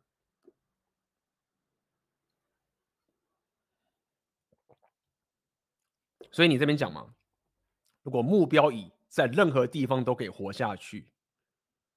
软公司是比行销好呢，是，但是我认为不够好。依照我现在面对，像我现在跟 G O 啊，Gio 每天都在那边跟我们两个经常在那边聊天啊，然后在那边讲事业上的东西等等的。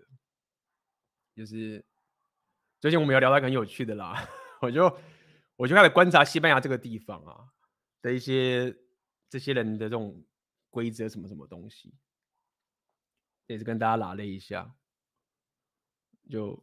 听起来也没什么新意，但是你你来了看的时候，你就觉得好吧。他就说你在那边解决任何问题，他没有什么规则，规则就是你有没有钱，就是任何东西、啊，你在那边拿翻来麻烦去，就是因为你钱不够。然后巨友就跟我讲说，就是这样，你知道吗？就是反正就是赚钱就，反正就是想办法发大财就对。我说干妈的，这个东西不是大家都知道吗？我何必要人来到西班牙就学到这个东西？那我就说，哦，我就说，哦，干，没什么新意。所以确实是这样，就是你如果长期啊，你因为你想想长期，你想要离开外地生活什么什么之类的，你短期内你可以用这个方法，我觉得可以。但是长期上来说，你就是就算我人来到西班牙，到的人就是说，因为我有时候个性是比较喜欢就是慢慢来嘛，就是自我提升，反正钱就是可以赚。就徐伟跟我讲说，就看，说你这很。赚钱赚很慢的，你说你你现在可以赚很多钱了，你怎么不去弄弄弄？我就说慢慢来，你知道，我现在先把自己生活上就是慢慢弄好，那个东西就可以慢慢来了。然后就说啊，你不懂。他说你现在人在这个地方，很多的规则都是钱。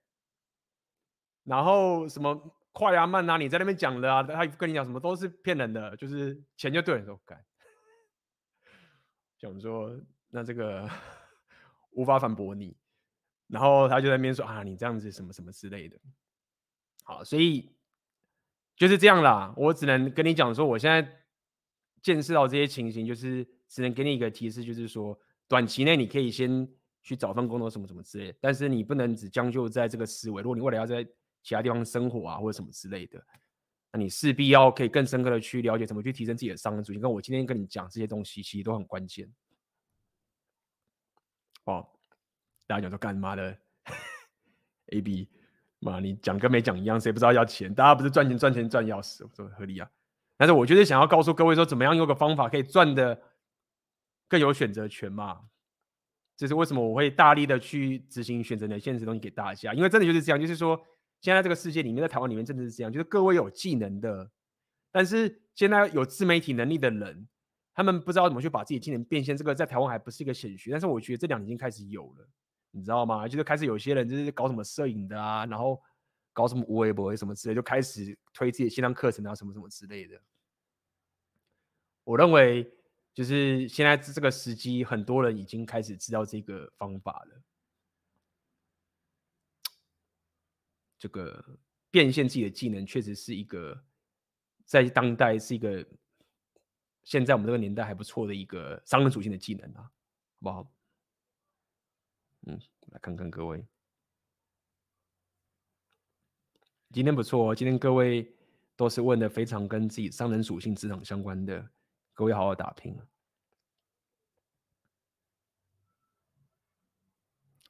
AB 近期会出线上讲座吗？这个目前还在还在筹划当中，但是 OK，目前在筹划当中。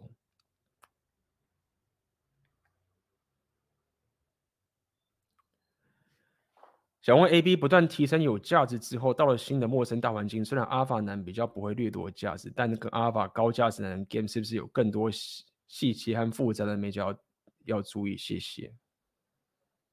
哦，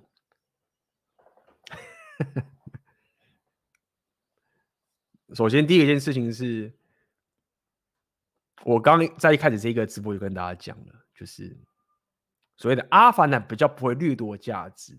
这件事情，各位要稍微转换一下。这件事情，所以阿尔法男不一定不会掠夺价值。OK，所以各位不要怎么讲，就是说，因为你你会这样讲的话，你会你会抱持这个心态，觉得说啊，他是个阿尔法男，所以他比如说他正派，或者是他会给予价值，会交换价值。没有没有，就是说，在这个游戏里面，你这样这么讲，就是说。什么叫掠夺价值？当然有一种情形，就是他真的是那种恶性的掠夺。但是很多时候啊，你的价值被掠夺，不单单只是一个所谓的恶意的被掠夺。我今天跟大家讲这件事情，包含就是说你的社交圈啊，什么什么要多。其实这个很多时候不只是你防身而已，而是你也是知道怎么去跟阿尔法男去 game。因为我刚跟大家讲，比如说你现在有阿尔法，你有价值好了。好，那你的社交圈就只跟他被他绑定好了。那你要知道，阿尔法男他一定也是会有自己的一些考量。所以，你如果没有用一个我今天跟你讲在这个现在去跟他交流的话，你可能就会被掠夺，因为这不是刻意的，因为他给你太多价值了。然后你某种程度讲白一点，就变他贝塔，这样说好了，你就被他奴役，这样讲，就等于是你就在活在他的框架里面的这个情形。所以，我想要跟你讲的所谓的，你这边讲的重点就是阿尔法男比较不会掠夺价值，跟阿尔法男 game 的这个情形，就是在于说，你在跟这个阿尔法男相处的时候，你不是单纯的毫无的，就是说啊，我们两边就在超给予价值，然后超级这样走，没有没有，因为当你如果就是啊，就是很棒，我就是互相互相给你价值，什么都给你最好，怎么这样做啊，你这个局反而会破。他没有这么单纯的。当你如果到达一个等级的时候，你不能就是无止境的，就是啊，我们给你，你的给我，们给你，你们给我，然后我们两个，然后啊，我说你都一直帮，你都一直帮我，一直帮我，我就是听你听你听你听你听，没有，最后你觉得你就会，因为你你未来你在走这种情形，你自己本身也是个阿尔法嘛，这样讲好了，就是你你自己本身也是一个掌控自己生活形态的人好了，所以你跟其他阿凡人相处的时候，就是我跟我跟你跟。要讲的第一个是，对方给你好处的时候，你不能就收。这个不是因为对方是坏心的人，就算他是个好心的人，如果你总是收不对等的价值，让他帮你，叫他，我我真的觉得你很棒，你很有潜力，一直想帮你，然后，好棒，谢谢你帮我，然后你就说，那我现在真的给你这一个，就是说，你到时候遇到个情形是。你就一直收人家好处，然后你就发现说，干，我根本没有一个相对应的价值可以退还对方的时候，你反而会进入很奇怪的窘境。所以，这就是你要注意的地方。在跟阿法能 g 的时候，你在彼此给予价值的时候，这之间的价值交换，你就要想清楚。如果我要走长期的话，我不能什么都。让他帮，那你可能会觉得说啊，看起来比你这样很慢呢。你看，你看那个人帮你一把，你就上去啦。那人帮你，对啊，短视近利就是这样啊。你就是都觉得啊，就他就他这个帮我了，所以你的社交圈就被孤立啦。社交被孤立之后，你可能就你就变成你就是没有话语权啦。那你那也好啊，你如果想要当贝塔，你要变成他的什么，那你就去。但是相信你不是嘛？你想跟他平等的价值交换嘛？所以有很多。那我今天只跟你讲一个，在跟阿法男相处的时候，不单单只是说你要给对方价值，如果对方给你很多价值，你也不能全然的收，你都要长线的思维，说到底怎么样。我才可以跟这个阿凡男彼此交换到更长的长期价值，而不是只是短视说啊，现在我就是全部都靠他帮我，啊什么之类的，好不好？给你的一个。问一个假设的问题：如果当时决定离开科技业，打造生活形态，你并不是二十，你并不是二三十岁，而是四五十岁的话，你会觉你觉得会做的抉择和现在有何不同？或者会在什么样的前提之下再来做？出这种大方向的决定呢？老实说，年纪上以男生来讲是不会有不同的，差别只会在于说，如果在我四五十四五十岁的时候，假设我的家人有问题啊，我某种人生的责任我必须要扛的，那才会有差别。假设我到了四五十岁的时候啊，我的人生的要扛的责任还是一模一样。那我有差别的，我会这样讲，原因是在于说，其实我现在做很多人生决策，我都会觉得其实是应该在我二十岁的时候做，就是我三十几岁做的事情啊，其实如果让我回来做二十几岁，我就可以开始做了。事实上，我也认识很多现在二十几岁小伙子，他们就在做我现在做的事情，所以我的认知是，其实。差别就只在于我刚刚讲的重点，我是不是有一个我必须要扛的责任，必须要负掉？比如说我在台湾之前可能有当兵的责任，那我被把这个义务给负掉，对不对？我就去当兵，该负的责任，身为台湾人该负的责任就先负掉，对，我可能之前念书时候学贷要还，对不对？好，那我先把学贷还掉，你该吐的这些责任啊，该负的责任都会把它负完，好，然后你可能就是没有进入一段。家庭对不对？你没有小孩要照顾，没有什么东西，哎，就是我们有这个责任要扛，对不对？无论你现在是二三十、四十岁、五十岁，你就是没有这个责任要扛啊。那你当然是永远都是去，不然你要等什么？就是难道说你现在五十岁了之后，然后你一生无责任，你也是单身，没有小孩，没有任何责任要扛，然后你说啊，因为我人老了，所以我所以我不能去，没有，那你要干嘛？就是。五十岁没责任，然后因为我因为我五十岁了，我身体不好，健身啊，对不对？五十岁现在状况好的人也大有人在啊，所以健身啊，那没有什么好去阻挡你的，一切只有你是否有该担的责任、该还的债要先还完，只要把这些东西还完了，你就是可以在那个时间往前冲。这是我给你讲我自己的想法。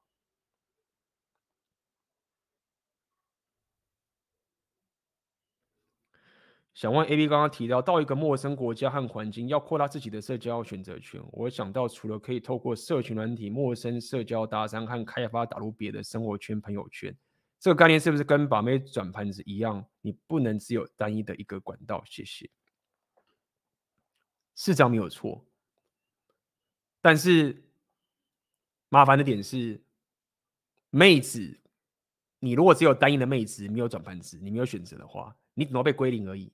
就是男人被女人归零啊，就是不知道，除非你是那种离婚啊，那种像美国那种比较惨的。如果你只是孑然一身被个妹子就是劈腿、分手什么之类的，就摸摸鼻子再来嘛。但是如果说你是在新的环境里面，你单一的社交圈被人家搞的话，那损失就比较大了，损失就蛮大的了。就是一样的道理。那而且，而且当你的等级越高的时候，你被对方归零的那种破坏等级可能也会增强。如果说你就是一开始没什么价值的这种，就是随便，你知道吗？大家 happy，没什么好掠夺的，那其实还好。就是归零你的人大概也。也没有归零到你什么，但是如果说你慢慢开始有等级的时候，你知道你会开始遇到一些妖魔鬼怪，因为就是这样嘛，那些妖魔鬼怪也是会也是会升级的，掠夺者也是会升级的，那就风险会越高。所以这也是跟大家讲，就是为什么我今天跟大家讲，就是其实当你未来阶级越高的时候啊，你你玩的这个游戏也会越来越困难。那有不同国家的又更困难，真的，所以这游戏。高风险高报酬就是这样，但是如果你，你不要讲这么黑暗，但是还是有好人的，还是有正派的。不要讲好人，还是有正派的。那你运气好遇到正派的话，你就是三级跳，你就是有贵人相助，然后你就叭叭叭叭冲上去，你就啊干嘛好爽哦，就是 这种贵人相助，就是很爽。那一样啊，就回回到我刚刚跟大家讲，就是你你要遇到阿法他帮你的时候，你不要照单全全收。这不是，这是为了长期的。哦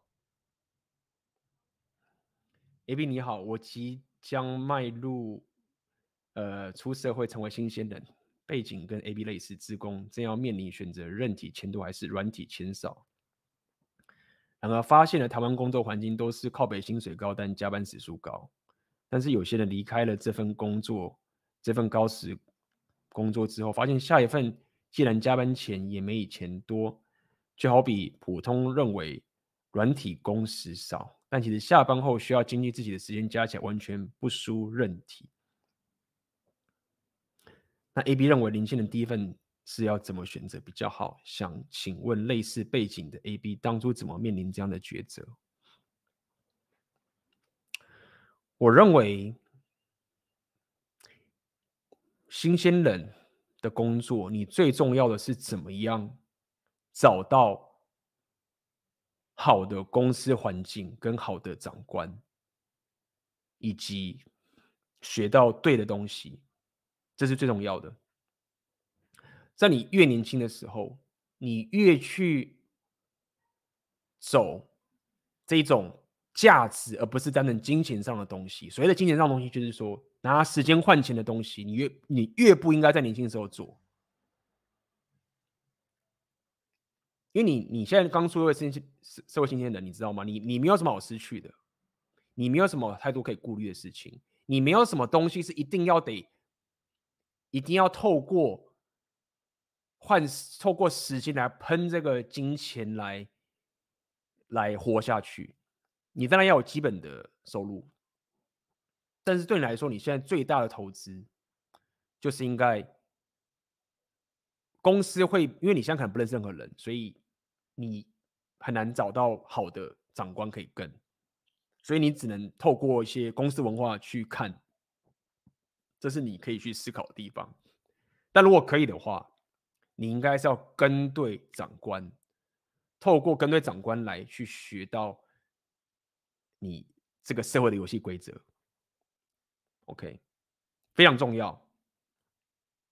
以我的背景，我甚至转职到金融业，就只是为了去跟其他的人交流。发现我原本的这科技业的这些长官，他们讲来讲去都是那个样。反正就是搞好技术啊，然后怎么样？但是对于这种其他事情，他们也没有什么想法，就是只要在这家公司领高薪就好了。所以，对于社会新鲜人，就是要告诉你这件事情，你应该冒大点的风险。所以，大点风险就是说，你没有必要就是要追那个什么加班费，然后靠时间赚钱，这个太浪费你的人生了。跟对人，跟对公司。学到你想要的技能，以这三个方方面去走，就 OK 了。那么，现在台湾的职场环境我不确定。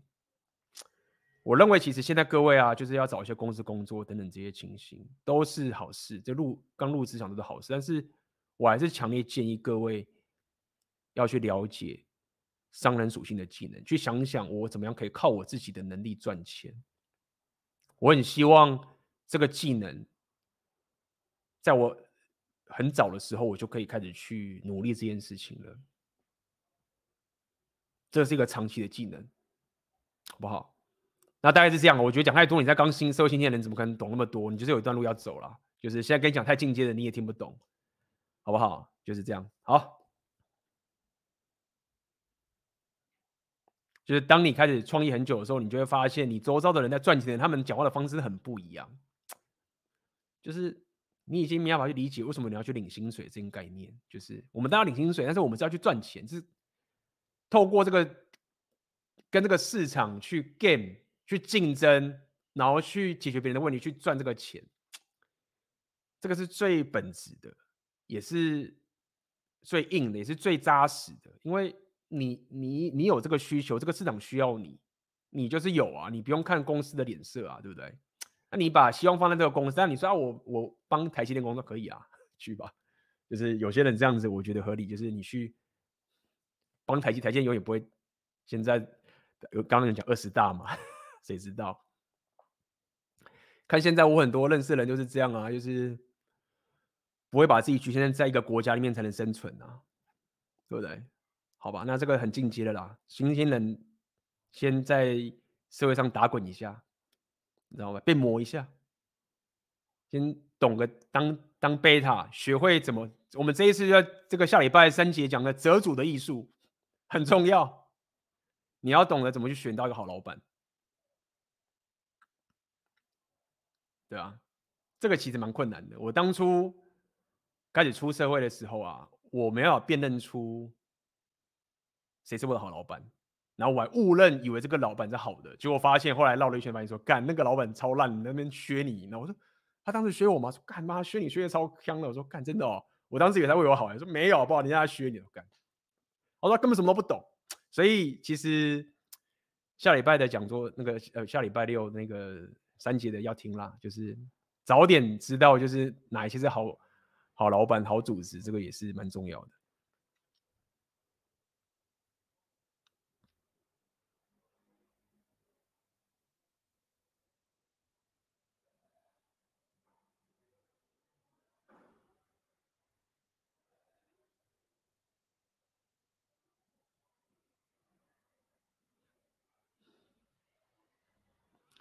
A B 你好，从里面看到你去每个新国家都能打入各个社交圈，想问 A B 是因为有累积和打造价值，这时候就能透过价值，例如给对方看自己的 YouTube 平台，打入各个圈层吗？谢谢。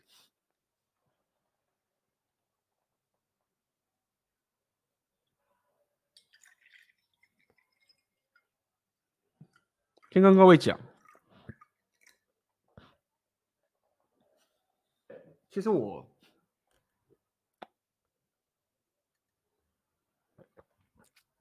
我到一个新的社交圈，我不喜欢让他们知道我的 YouTube 跟我的自媒体的这个情形。就是说，我很少，基本上我很不喜欢去用，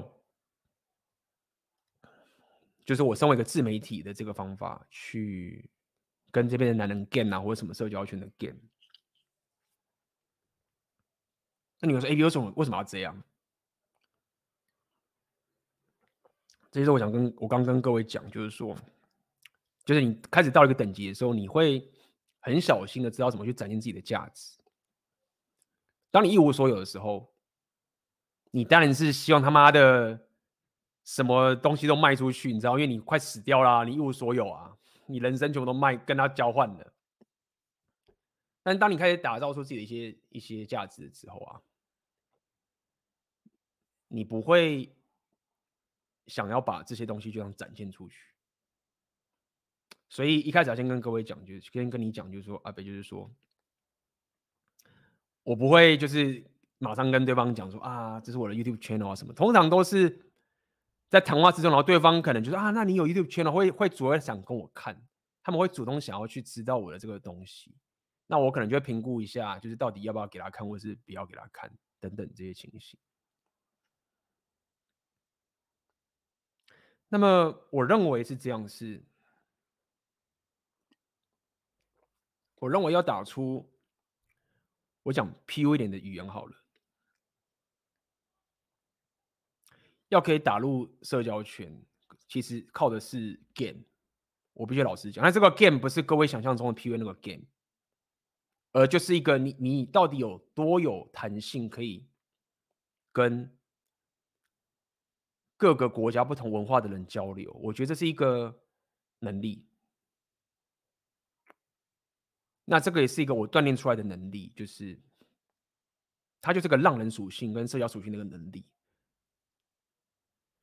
简单来说是，是我有时候可以看到一些台湾人跟国外的人聊天啊，或者相处的这些情形，是我可以可以看得出，就是这个台湾人就是很 local，就是就是就是我我觉得就是就是我我的我们的这种台湾人的样子啊，就是干嘛这个就是台湾人的样子，很爽，但是。一般的台湾人的这种 game，他没有办法拓展到可以去跟各种不同文化的人去交流，去理解对方的思维。第二点是，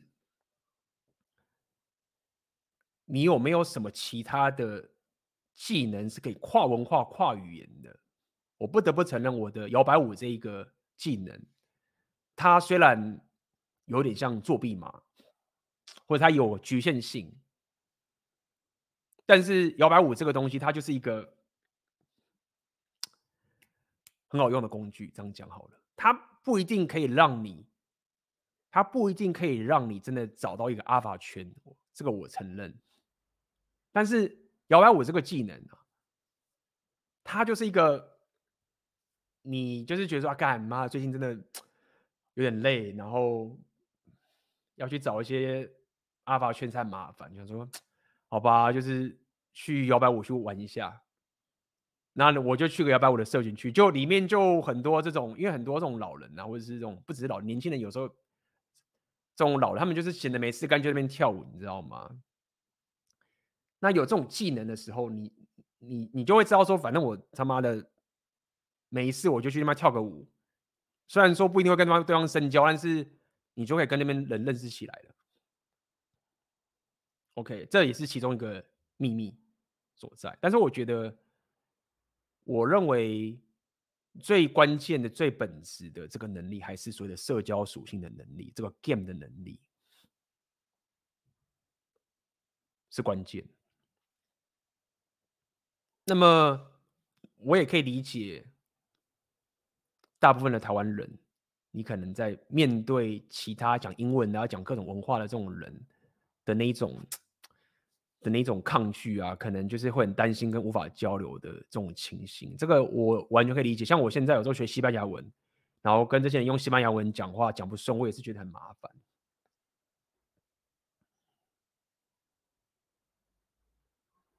但我只能讲整体来说，如果你这样问，到底这个能力是怎么来的？那这个可以追究到我过去从二零一一年，然后背包客旅行一个人，然后把自己放到一些很奇怪的环境里面，然后去见过那种非常不一样的人。当然，这些不一样的人不是指说他们是作奸犯科啊，就是 可能是某些小妹妹啊，可能这些老老阿嬷啊，可能是这个这个妹子是怎么样，可能这个是这个男人是怎么样，就是各种爱，可能是爱喝酒咖啊什么，就是因为。当你把这个东西也当做成是一种社交属性的训练之后，那么你把自己放在那个极端的环境之后，那么只有你再回来，比如说现在我在这边比较少去 game 嘛，那去他们这个语言学校，我的想法就是觉得在这个时候我的等级或者说我现在的这个情形啊。我会想要快速的把这个语言学好，这是有顺序的。想跟各位讲，这种顺序所在，就是当你这个社交属性啊，这个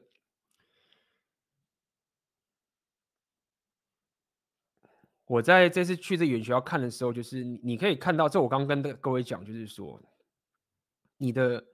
社交属性的心态跟自信心，这种隐性的交流这个东西，跟你这种显性的语言的这个能力啊，这两个其实都很重要。但是我会三包认为，这个心理状态这种自信心是这种可以观察周遭这个情形。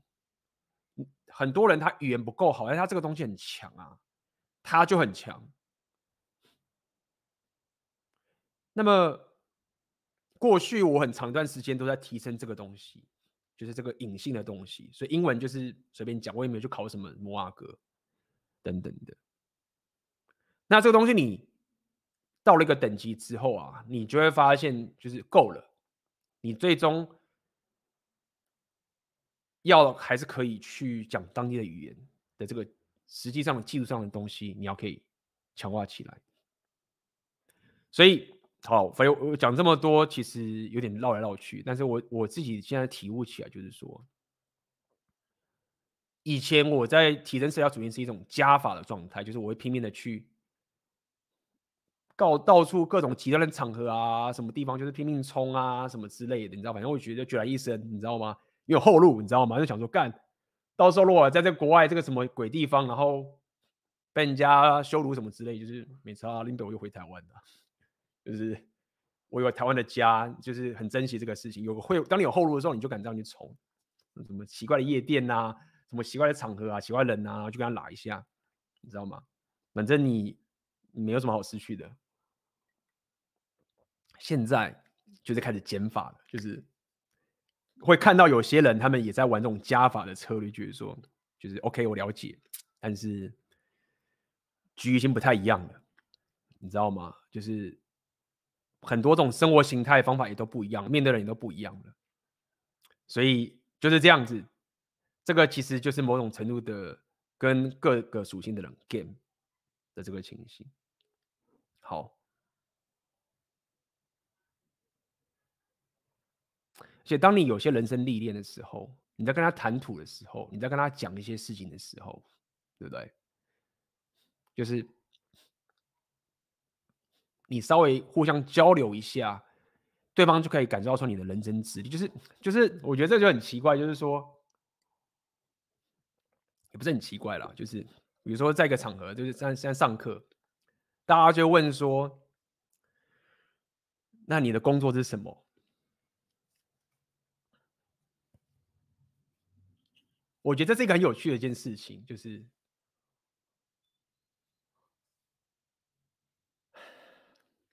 这我在观察，不过大家听还是有意有有这个想有这个情形。当人家问你说：“哎，你的职业是什么？你的工作是什么？”的时候啊，你会发现，越可以简单的讲出来你在做什么工作的人，某种程度，我这样讲可能有点那个，但是我觉得某种程度就是等级还比较不够的人，因为你就是被人家雇佣嘛。你自己想想看，就是说，我每次在班上有些人就是这样，就是问，通常问到说，哎，你你是做什么？就是答不太出来的人，就觉得干这家伙他某种程度知道怎么样不透过一个正常上班族生活的人就可以存活下来。那他到底怎么活下来的？不要讲说他一定就是蛮有钱，但是这种人他的某种人生经历跟某种某种人生的东西就是不一样。那讲到这一点，我就是想要跟你讲，这其实。你在一个新的环境、新的社交圈，你在跟对方对谈的时候啊，其实大家都在互相打量着对方的斤两，这样讲好了。那刚刚这个其实就是一个一种情形啊。那你说什么工程师？OK，很好。哎，你是什么？你你可以讲出一个职业啊，也 OK，这个没有一定。但是很多时候我会发现，去看。就是那个人，就是说啊，我不知道该怎么解释我的职业。他说：“你可以啊，我你可以说我是顾问，他还不是顾问啊，这个又不是顾问。这个最近有认识一个人，一个俄罗斯人，就是还不是顾问啊，我就是做，就是无法用一个一句话去讲他职业是什么。那我常跟这个俄罗斯人在那边聊天嘛，然后他就是讲说啊，我最近我的团队，他就是类似老板等级的这种人啊，我的团队你知道吗？就是最近俄罗斯发生的这个事情，我的团队人都无心工作，你知道吗？那个。”他们都很怕被抓去当兵，管团队这样子。那你说这个社交圈怎么来的？就是我也不知道说那个罗森他们我们就很聊得来，就聊一些事情来讲那个。但是我想跟你讲，就是说很多时候也可能是因为你某种人生历练到一个等级，然后你在谈话之间，对方就会知道说你某种程度。跟别人不太一样，就是讲不上你到底是什么，为什么你可以在这个地方？那这时候那个局就慢慢的出来了，好不好？那这个其实都是某种程度的 gain，也不是说刻意的去给人家价值，但我只能这样跟你说，好不好？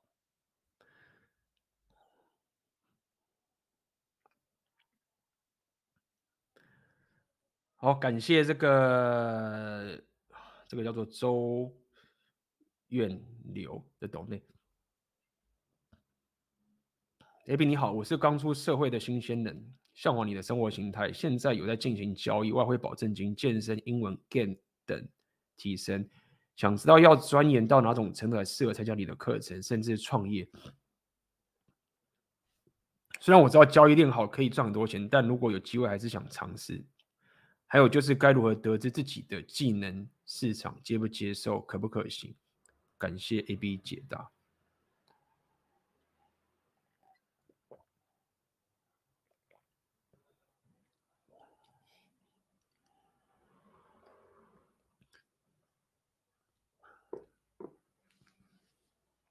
其实选择年限这个课程，它其实是一个系统化的东西。它本质上在做的事情，就是透过内容创作的能力去解决别人的问题。基本上，整个选择年限制最核心的东西就是这样子。你可以，你在这个世界上你要赚钱的本质，其实就是解决别人的问题，然后别人给你钱。正派啦，好不好？我们不要讲那些他妈的 奇怪的。基本上你要练你的上升属性，你要创业，不管是什么创业啊，或者什么工作，什么都一样。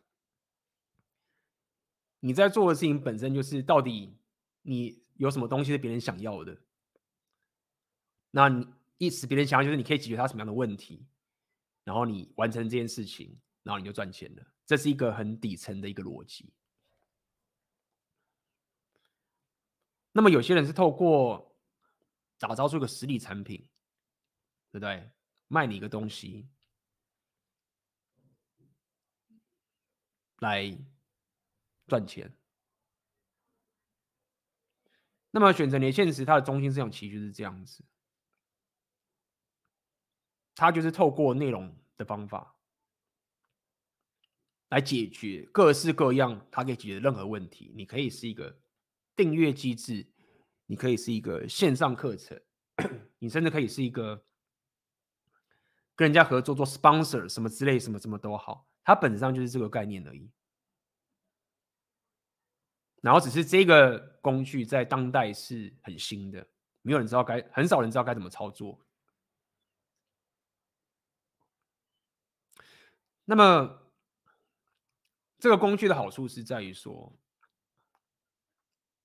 你到底是应该先有价值呢，在学这个自媒体的工具，还是说你先把这个自媒体工具学好，价值才出现，这个地方就有趣了。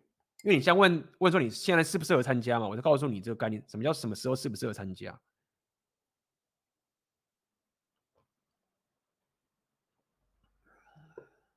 你并不用等到你有已经确定有某个价值是可以是别人想要说才开始学习，选择你的现实。但是你需要确定，就是说你现在人生未来要赚钱的方法。你要有自己的主导权，然后你也坚信着，你也坚信着说，未来你的成长，不管是任何东西，事实上、非事实上，你的成长可以去解决别人的问题。假设你有这个预设的条件，就是说，干我未来啊，我不想要躺平的。有些人不是这样，有些人是觉得说我就是干，你给我卡一个位置，上面让我靠到钱，尽管这个东西帮不了人，但是我就是找到一个秘籍赚钱，那我就爽了。有些人是这样吗？那什么时候你是准备要选择？现在不是这样的概念，他是认为说你未来或者现在到未来，你认为你有一个东西是可以解决别人的问题的，然后你想要透过内容创作，因为内容创作它有很棒的特性是 scale，而且它又可以远距离，它有两个很重要特性。你只要有这一层觉悟，然后你决定要开始去学习这件事情，那你就是可以加入。你也许先学会这个工具了，你本身没有个价值，是真的可以解决别人问题，或者说它价值力不够，可能买单的人太少，但是没有关系，你未来还会持续成长。还有就是该如何得到自己的技能，市场能不能接受？这个就是选择的现实要告诉你，它是一个实验的过程，这一条路。没有人可以给你一个答案，然后就所以答案意思说，没有人给你一条路径，说啊，你做 A 做 B 做 C 做 D 做 E 啊，叭叭就成功，没有的，就是这种叫套利。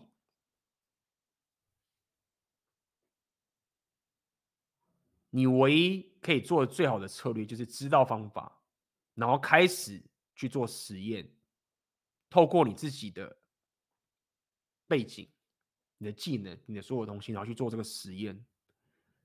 找出自己的一条路。你做交易，你也懂我的意思啊？你要问你说，哎、你告诉我怎么可以必赚？你会吗？不是说你愿不愿意交，就是你愿意，很多交易会做赚钱，他们也不是说啊，我知道明天会涨，所以我赚就赚。他不是，他是有一个策略，他是有一个方法，他这个实验的过程，他是有风险控管，他不是一个，就是一个照着做就会赚钱的东西，他不是这样，他只能告诉你一些。重要的核心的各种方法，或者是有些错路你不要走，给你足够的工具，教你做一次之后，接下来你就是要去上战场去做这个实验，然后找出自己的一条路，就是这样子。给你的答案就是这样，好不好？你要可以去找让市场可不可以接受啊？可不可行？你要用什么方法去做这个实验？你你这些所有的方法在哪边？就是这课程在教给你的，所以我才会跟你讲嘛。这个你不用等到说啊，我找到了一个会赚钱的方法，然后我再学，不是，它顺序不是这样。它的顺序是好，我已经决定我人生是要靠这个思维去赚钱的。那我要开始学习这个方法，我要开始学这个工具，我要学习怎么去做内容，我要去学习怎么去跟我的粉丝互动，我要怎么样可以知道有什么方法可以做销售。都在这课程里面，就有加入过课程。这边也好像有些第一期的人嘛，上完了五周，应该大补完补的超满的啊，就是 那么下凡就干妈的分量超大，真的是我没想到三点零也没有说没想到啦，二点零的分量已经够大了，三点零又更庞大。原本要瘦身的，之前之前那跟水明先聊，哎、那 A B 那个二点零的分量太大了，你知道吗？当然学不完，那就要做一点那种。Mini 版本，你知道吗？就是精简版本，不要一次讲全部。就没想到我这次一改版，就只是又变得更庞大了，而且又是更强度又更强了，是这样。想要加入的，就是等明年春节后了。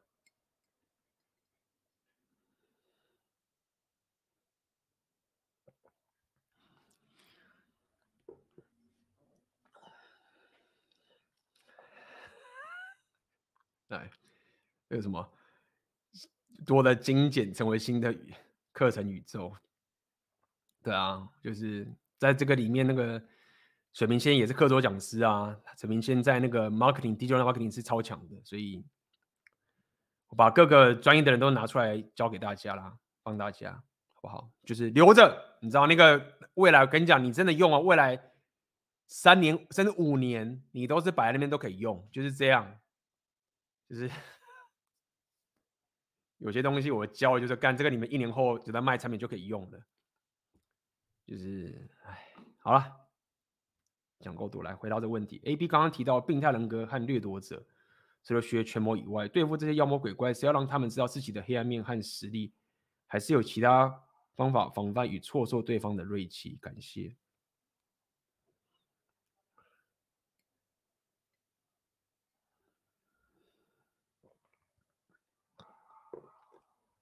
全模当然是一定要学，那奥克那本书必看，这个我就不重复提了。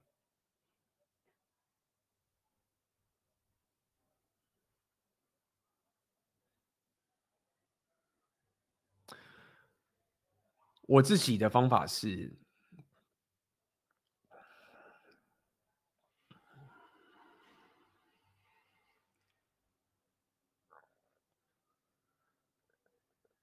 我可以，你这边讲问防范嘛，跟挫挫对方的锐气嘛。我今天其实有想跟大家讲一个东西，不过我先回答你，我等下讲这个好了。基本上就是我自己的正道是尽量可以不要碰这些人，跟他没有瓜葛。那他只要不要来犯就没事，但是他只要来犯一点，就是一定要强烈的在一开始就制止这件事情，因为这些。所以掠夺者跟命令，他们是不会跟你客气的。你一定得在一开始有迹象的时候，就尤其是你确定这个人是病态人格者的时候，或是掠夺者的时候，你越确定这件事情他不是傻逼，或是觉得，那你越要尽早就是把他弄掉。那没事的话，我是不会尽量跟这些人有交集，因为时间报酬不合。当你还在，我认为当你还在成长的路上的时候，你就是做好防守，那专心在创造自己打建造的过程，这是我自己的思维。但是有时候你也可以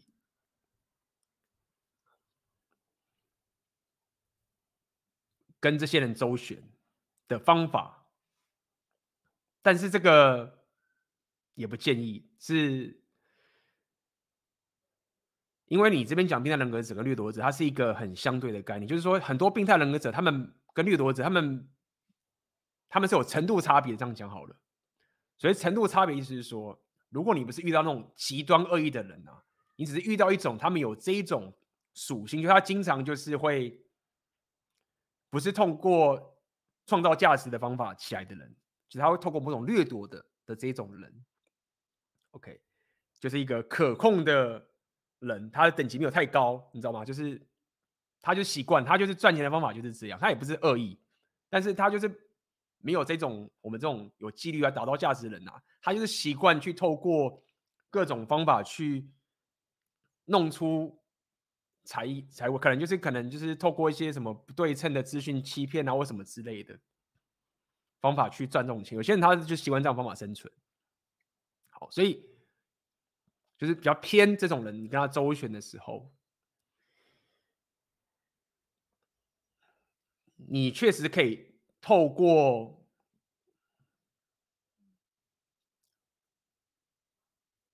这种东西去骗他的价值。意思什么意思？说，因为这种人他们会掠夺啊，他们会想要去弄你的时候，他一开始会给你价值。有这些人掠夺，他们也是聪明人，你知道吗？所以他们会先投资在你身上一点东西，然后在之后再掠夺到你的大量的价值。那么，在这个时候，你如果愿意跟他周旋的话，你就是装傻成是羊吗？你就先收他的价值吗？但是很隐晦，但是你必须要抓准到那个点。当你发现说他开始掠夺你的时候，这个该怎么去解释？你要可以化他的掠夺为无形，这个很难去解释。这样讲白点好了，我想跟你说的点是在于说，当有些人无故给你一些价值的时候啊，或者某些有病态的掠夺，他们他们掠夺你的时候，他们不是先掠夺，他们是先给你好处，之后再掠夺你。那么也因为我刚跟你讲的是，在这个过程中，你其实很多时候你不能确定说这个人他到底是不是掠夺者，跟他是不是他是一个很很模糊地带的人。那因为如此，你。一开始的时候，你可能会先试试试探对方这个情形，但慢慢你看他往后走的时候，你就会发现他其实是一个掠夺者。这时候你就会很卡，也就是说，他还没有办法去收割他的好处的时候，你就跑了。所以这个度你就要做好，因为这些人啊，这些这种这种就偏这种病态跟偏弱的，他们本身也某种程度有加，因为他们。很擅长去操作他们周遭的资源，他们本身自己是没有什么太大的价值。他们厉害的点是在于，他们很会去把周遭有价值的人这样子套利来套利去，套利来套利去。然后他们很擅长就是透过这种方法去玩，那自己本身是没有太多的价值的。这就是我想跟你讲的一些情形。那这个东西它高风险的地方是在于说。你要知道什么时候收手，你要知道知道什么时候可以在没有增加仇恨的时候收手。那这个其实是一个大智若愚的表现，就是说，这个这个局要成的点是在于说，为什么这个会没有仇恨的点是在于说，你当初真的跟他相处的时候，你是真的抱着善意的。交换价值的方法去跟他 game 的，然后他也觉得你是抱着善意的跟他 game 的，而你也真的是这个样子，但是到后来发现说不太对劲的时候，你在收的时候断的时候，这个时候他才可以认在说啊，干这个这个人我占不到平或者什么什么挖哥，好，所以我这只是跟你提一下，就是说。我本身是不太喜欢刻意的去跟这些人有有瓜葛。那我聊的这么有点麻烦点，麻烦区是想跟你讲，就是说，当你如果是抱持了一个可以自保又是比较正面的人的时候，你有时候会遇到这种人，然后他会先给你好处，然后他开始要掠夺你的时候，你又可以自保，那你就可以降仇恨的离开，然后脱身，然后你就是拿了他钱财投资，然后他就是自认倒霉的离开。但这个要特别小心。就是这样。好，所以你讲说什么其他方法吗？我只是想要跟你讲，就是说，这个所谓的其他方法，就是你怎么样可以面对到这个人，然后吸到他的，就是他突出他的价值，然后他开始要吃你的时候，你赶快及时脱身，就是这样。这是一种一种情境啦。因为因为有时候你真的很难去，就像我刚刚讲，你很难你很难去判断这件事情。你在一个陌生的环境里面，你如果永远都是认为他就是病态人格者六的，你当然可以这样做。但是你这样做的话，你当初就不应该离开你的舒适圈啊！你你要去离开你当时的一个舒适圈，你的社交圈，你要去面对这个位置的时候，你就要了解这个高风险高报酬的策略。你你 somehow 就是得面对这个妖魔鬼怪。所以你就会在面对这些人的时候，你会给一些更多的弹性去揣摩这个人到底是什么什么情形，否则一般来说，你如果在自己的帝王帝国里面，或什么之类的，你根本就觉得我才我才不要去跟那个这个人，一看我觉得七成就是我就算了，我就把它弄掉。所以我才讲嘛，今天跟大家聊这种东西是这样，就是你你会冒很大风险，你会有高风险的，但是也要有高报酬，不好搞啦。就是你要期望自己的，我不知道，可能你自己什么家人啊烧香拜拜啊什么之类。虽然说这个讲这个大家会觉得很靠北，但是我自己是知，我自己是觉得说我可能有些运气在啊，可能上辈子有敲破木鱼什么之类的，所以。我还活着，这样，你希望可以继续活下去，然后带给大家更多的经验谈。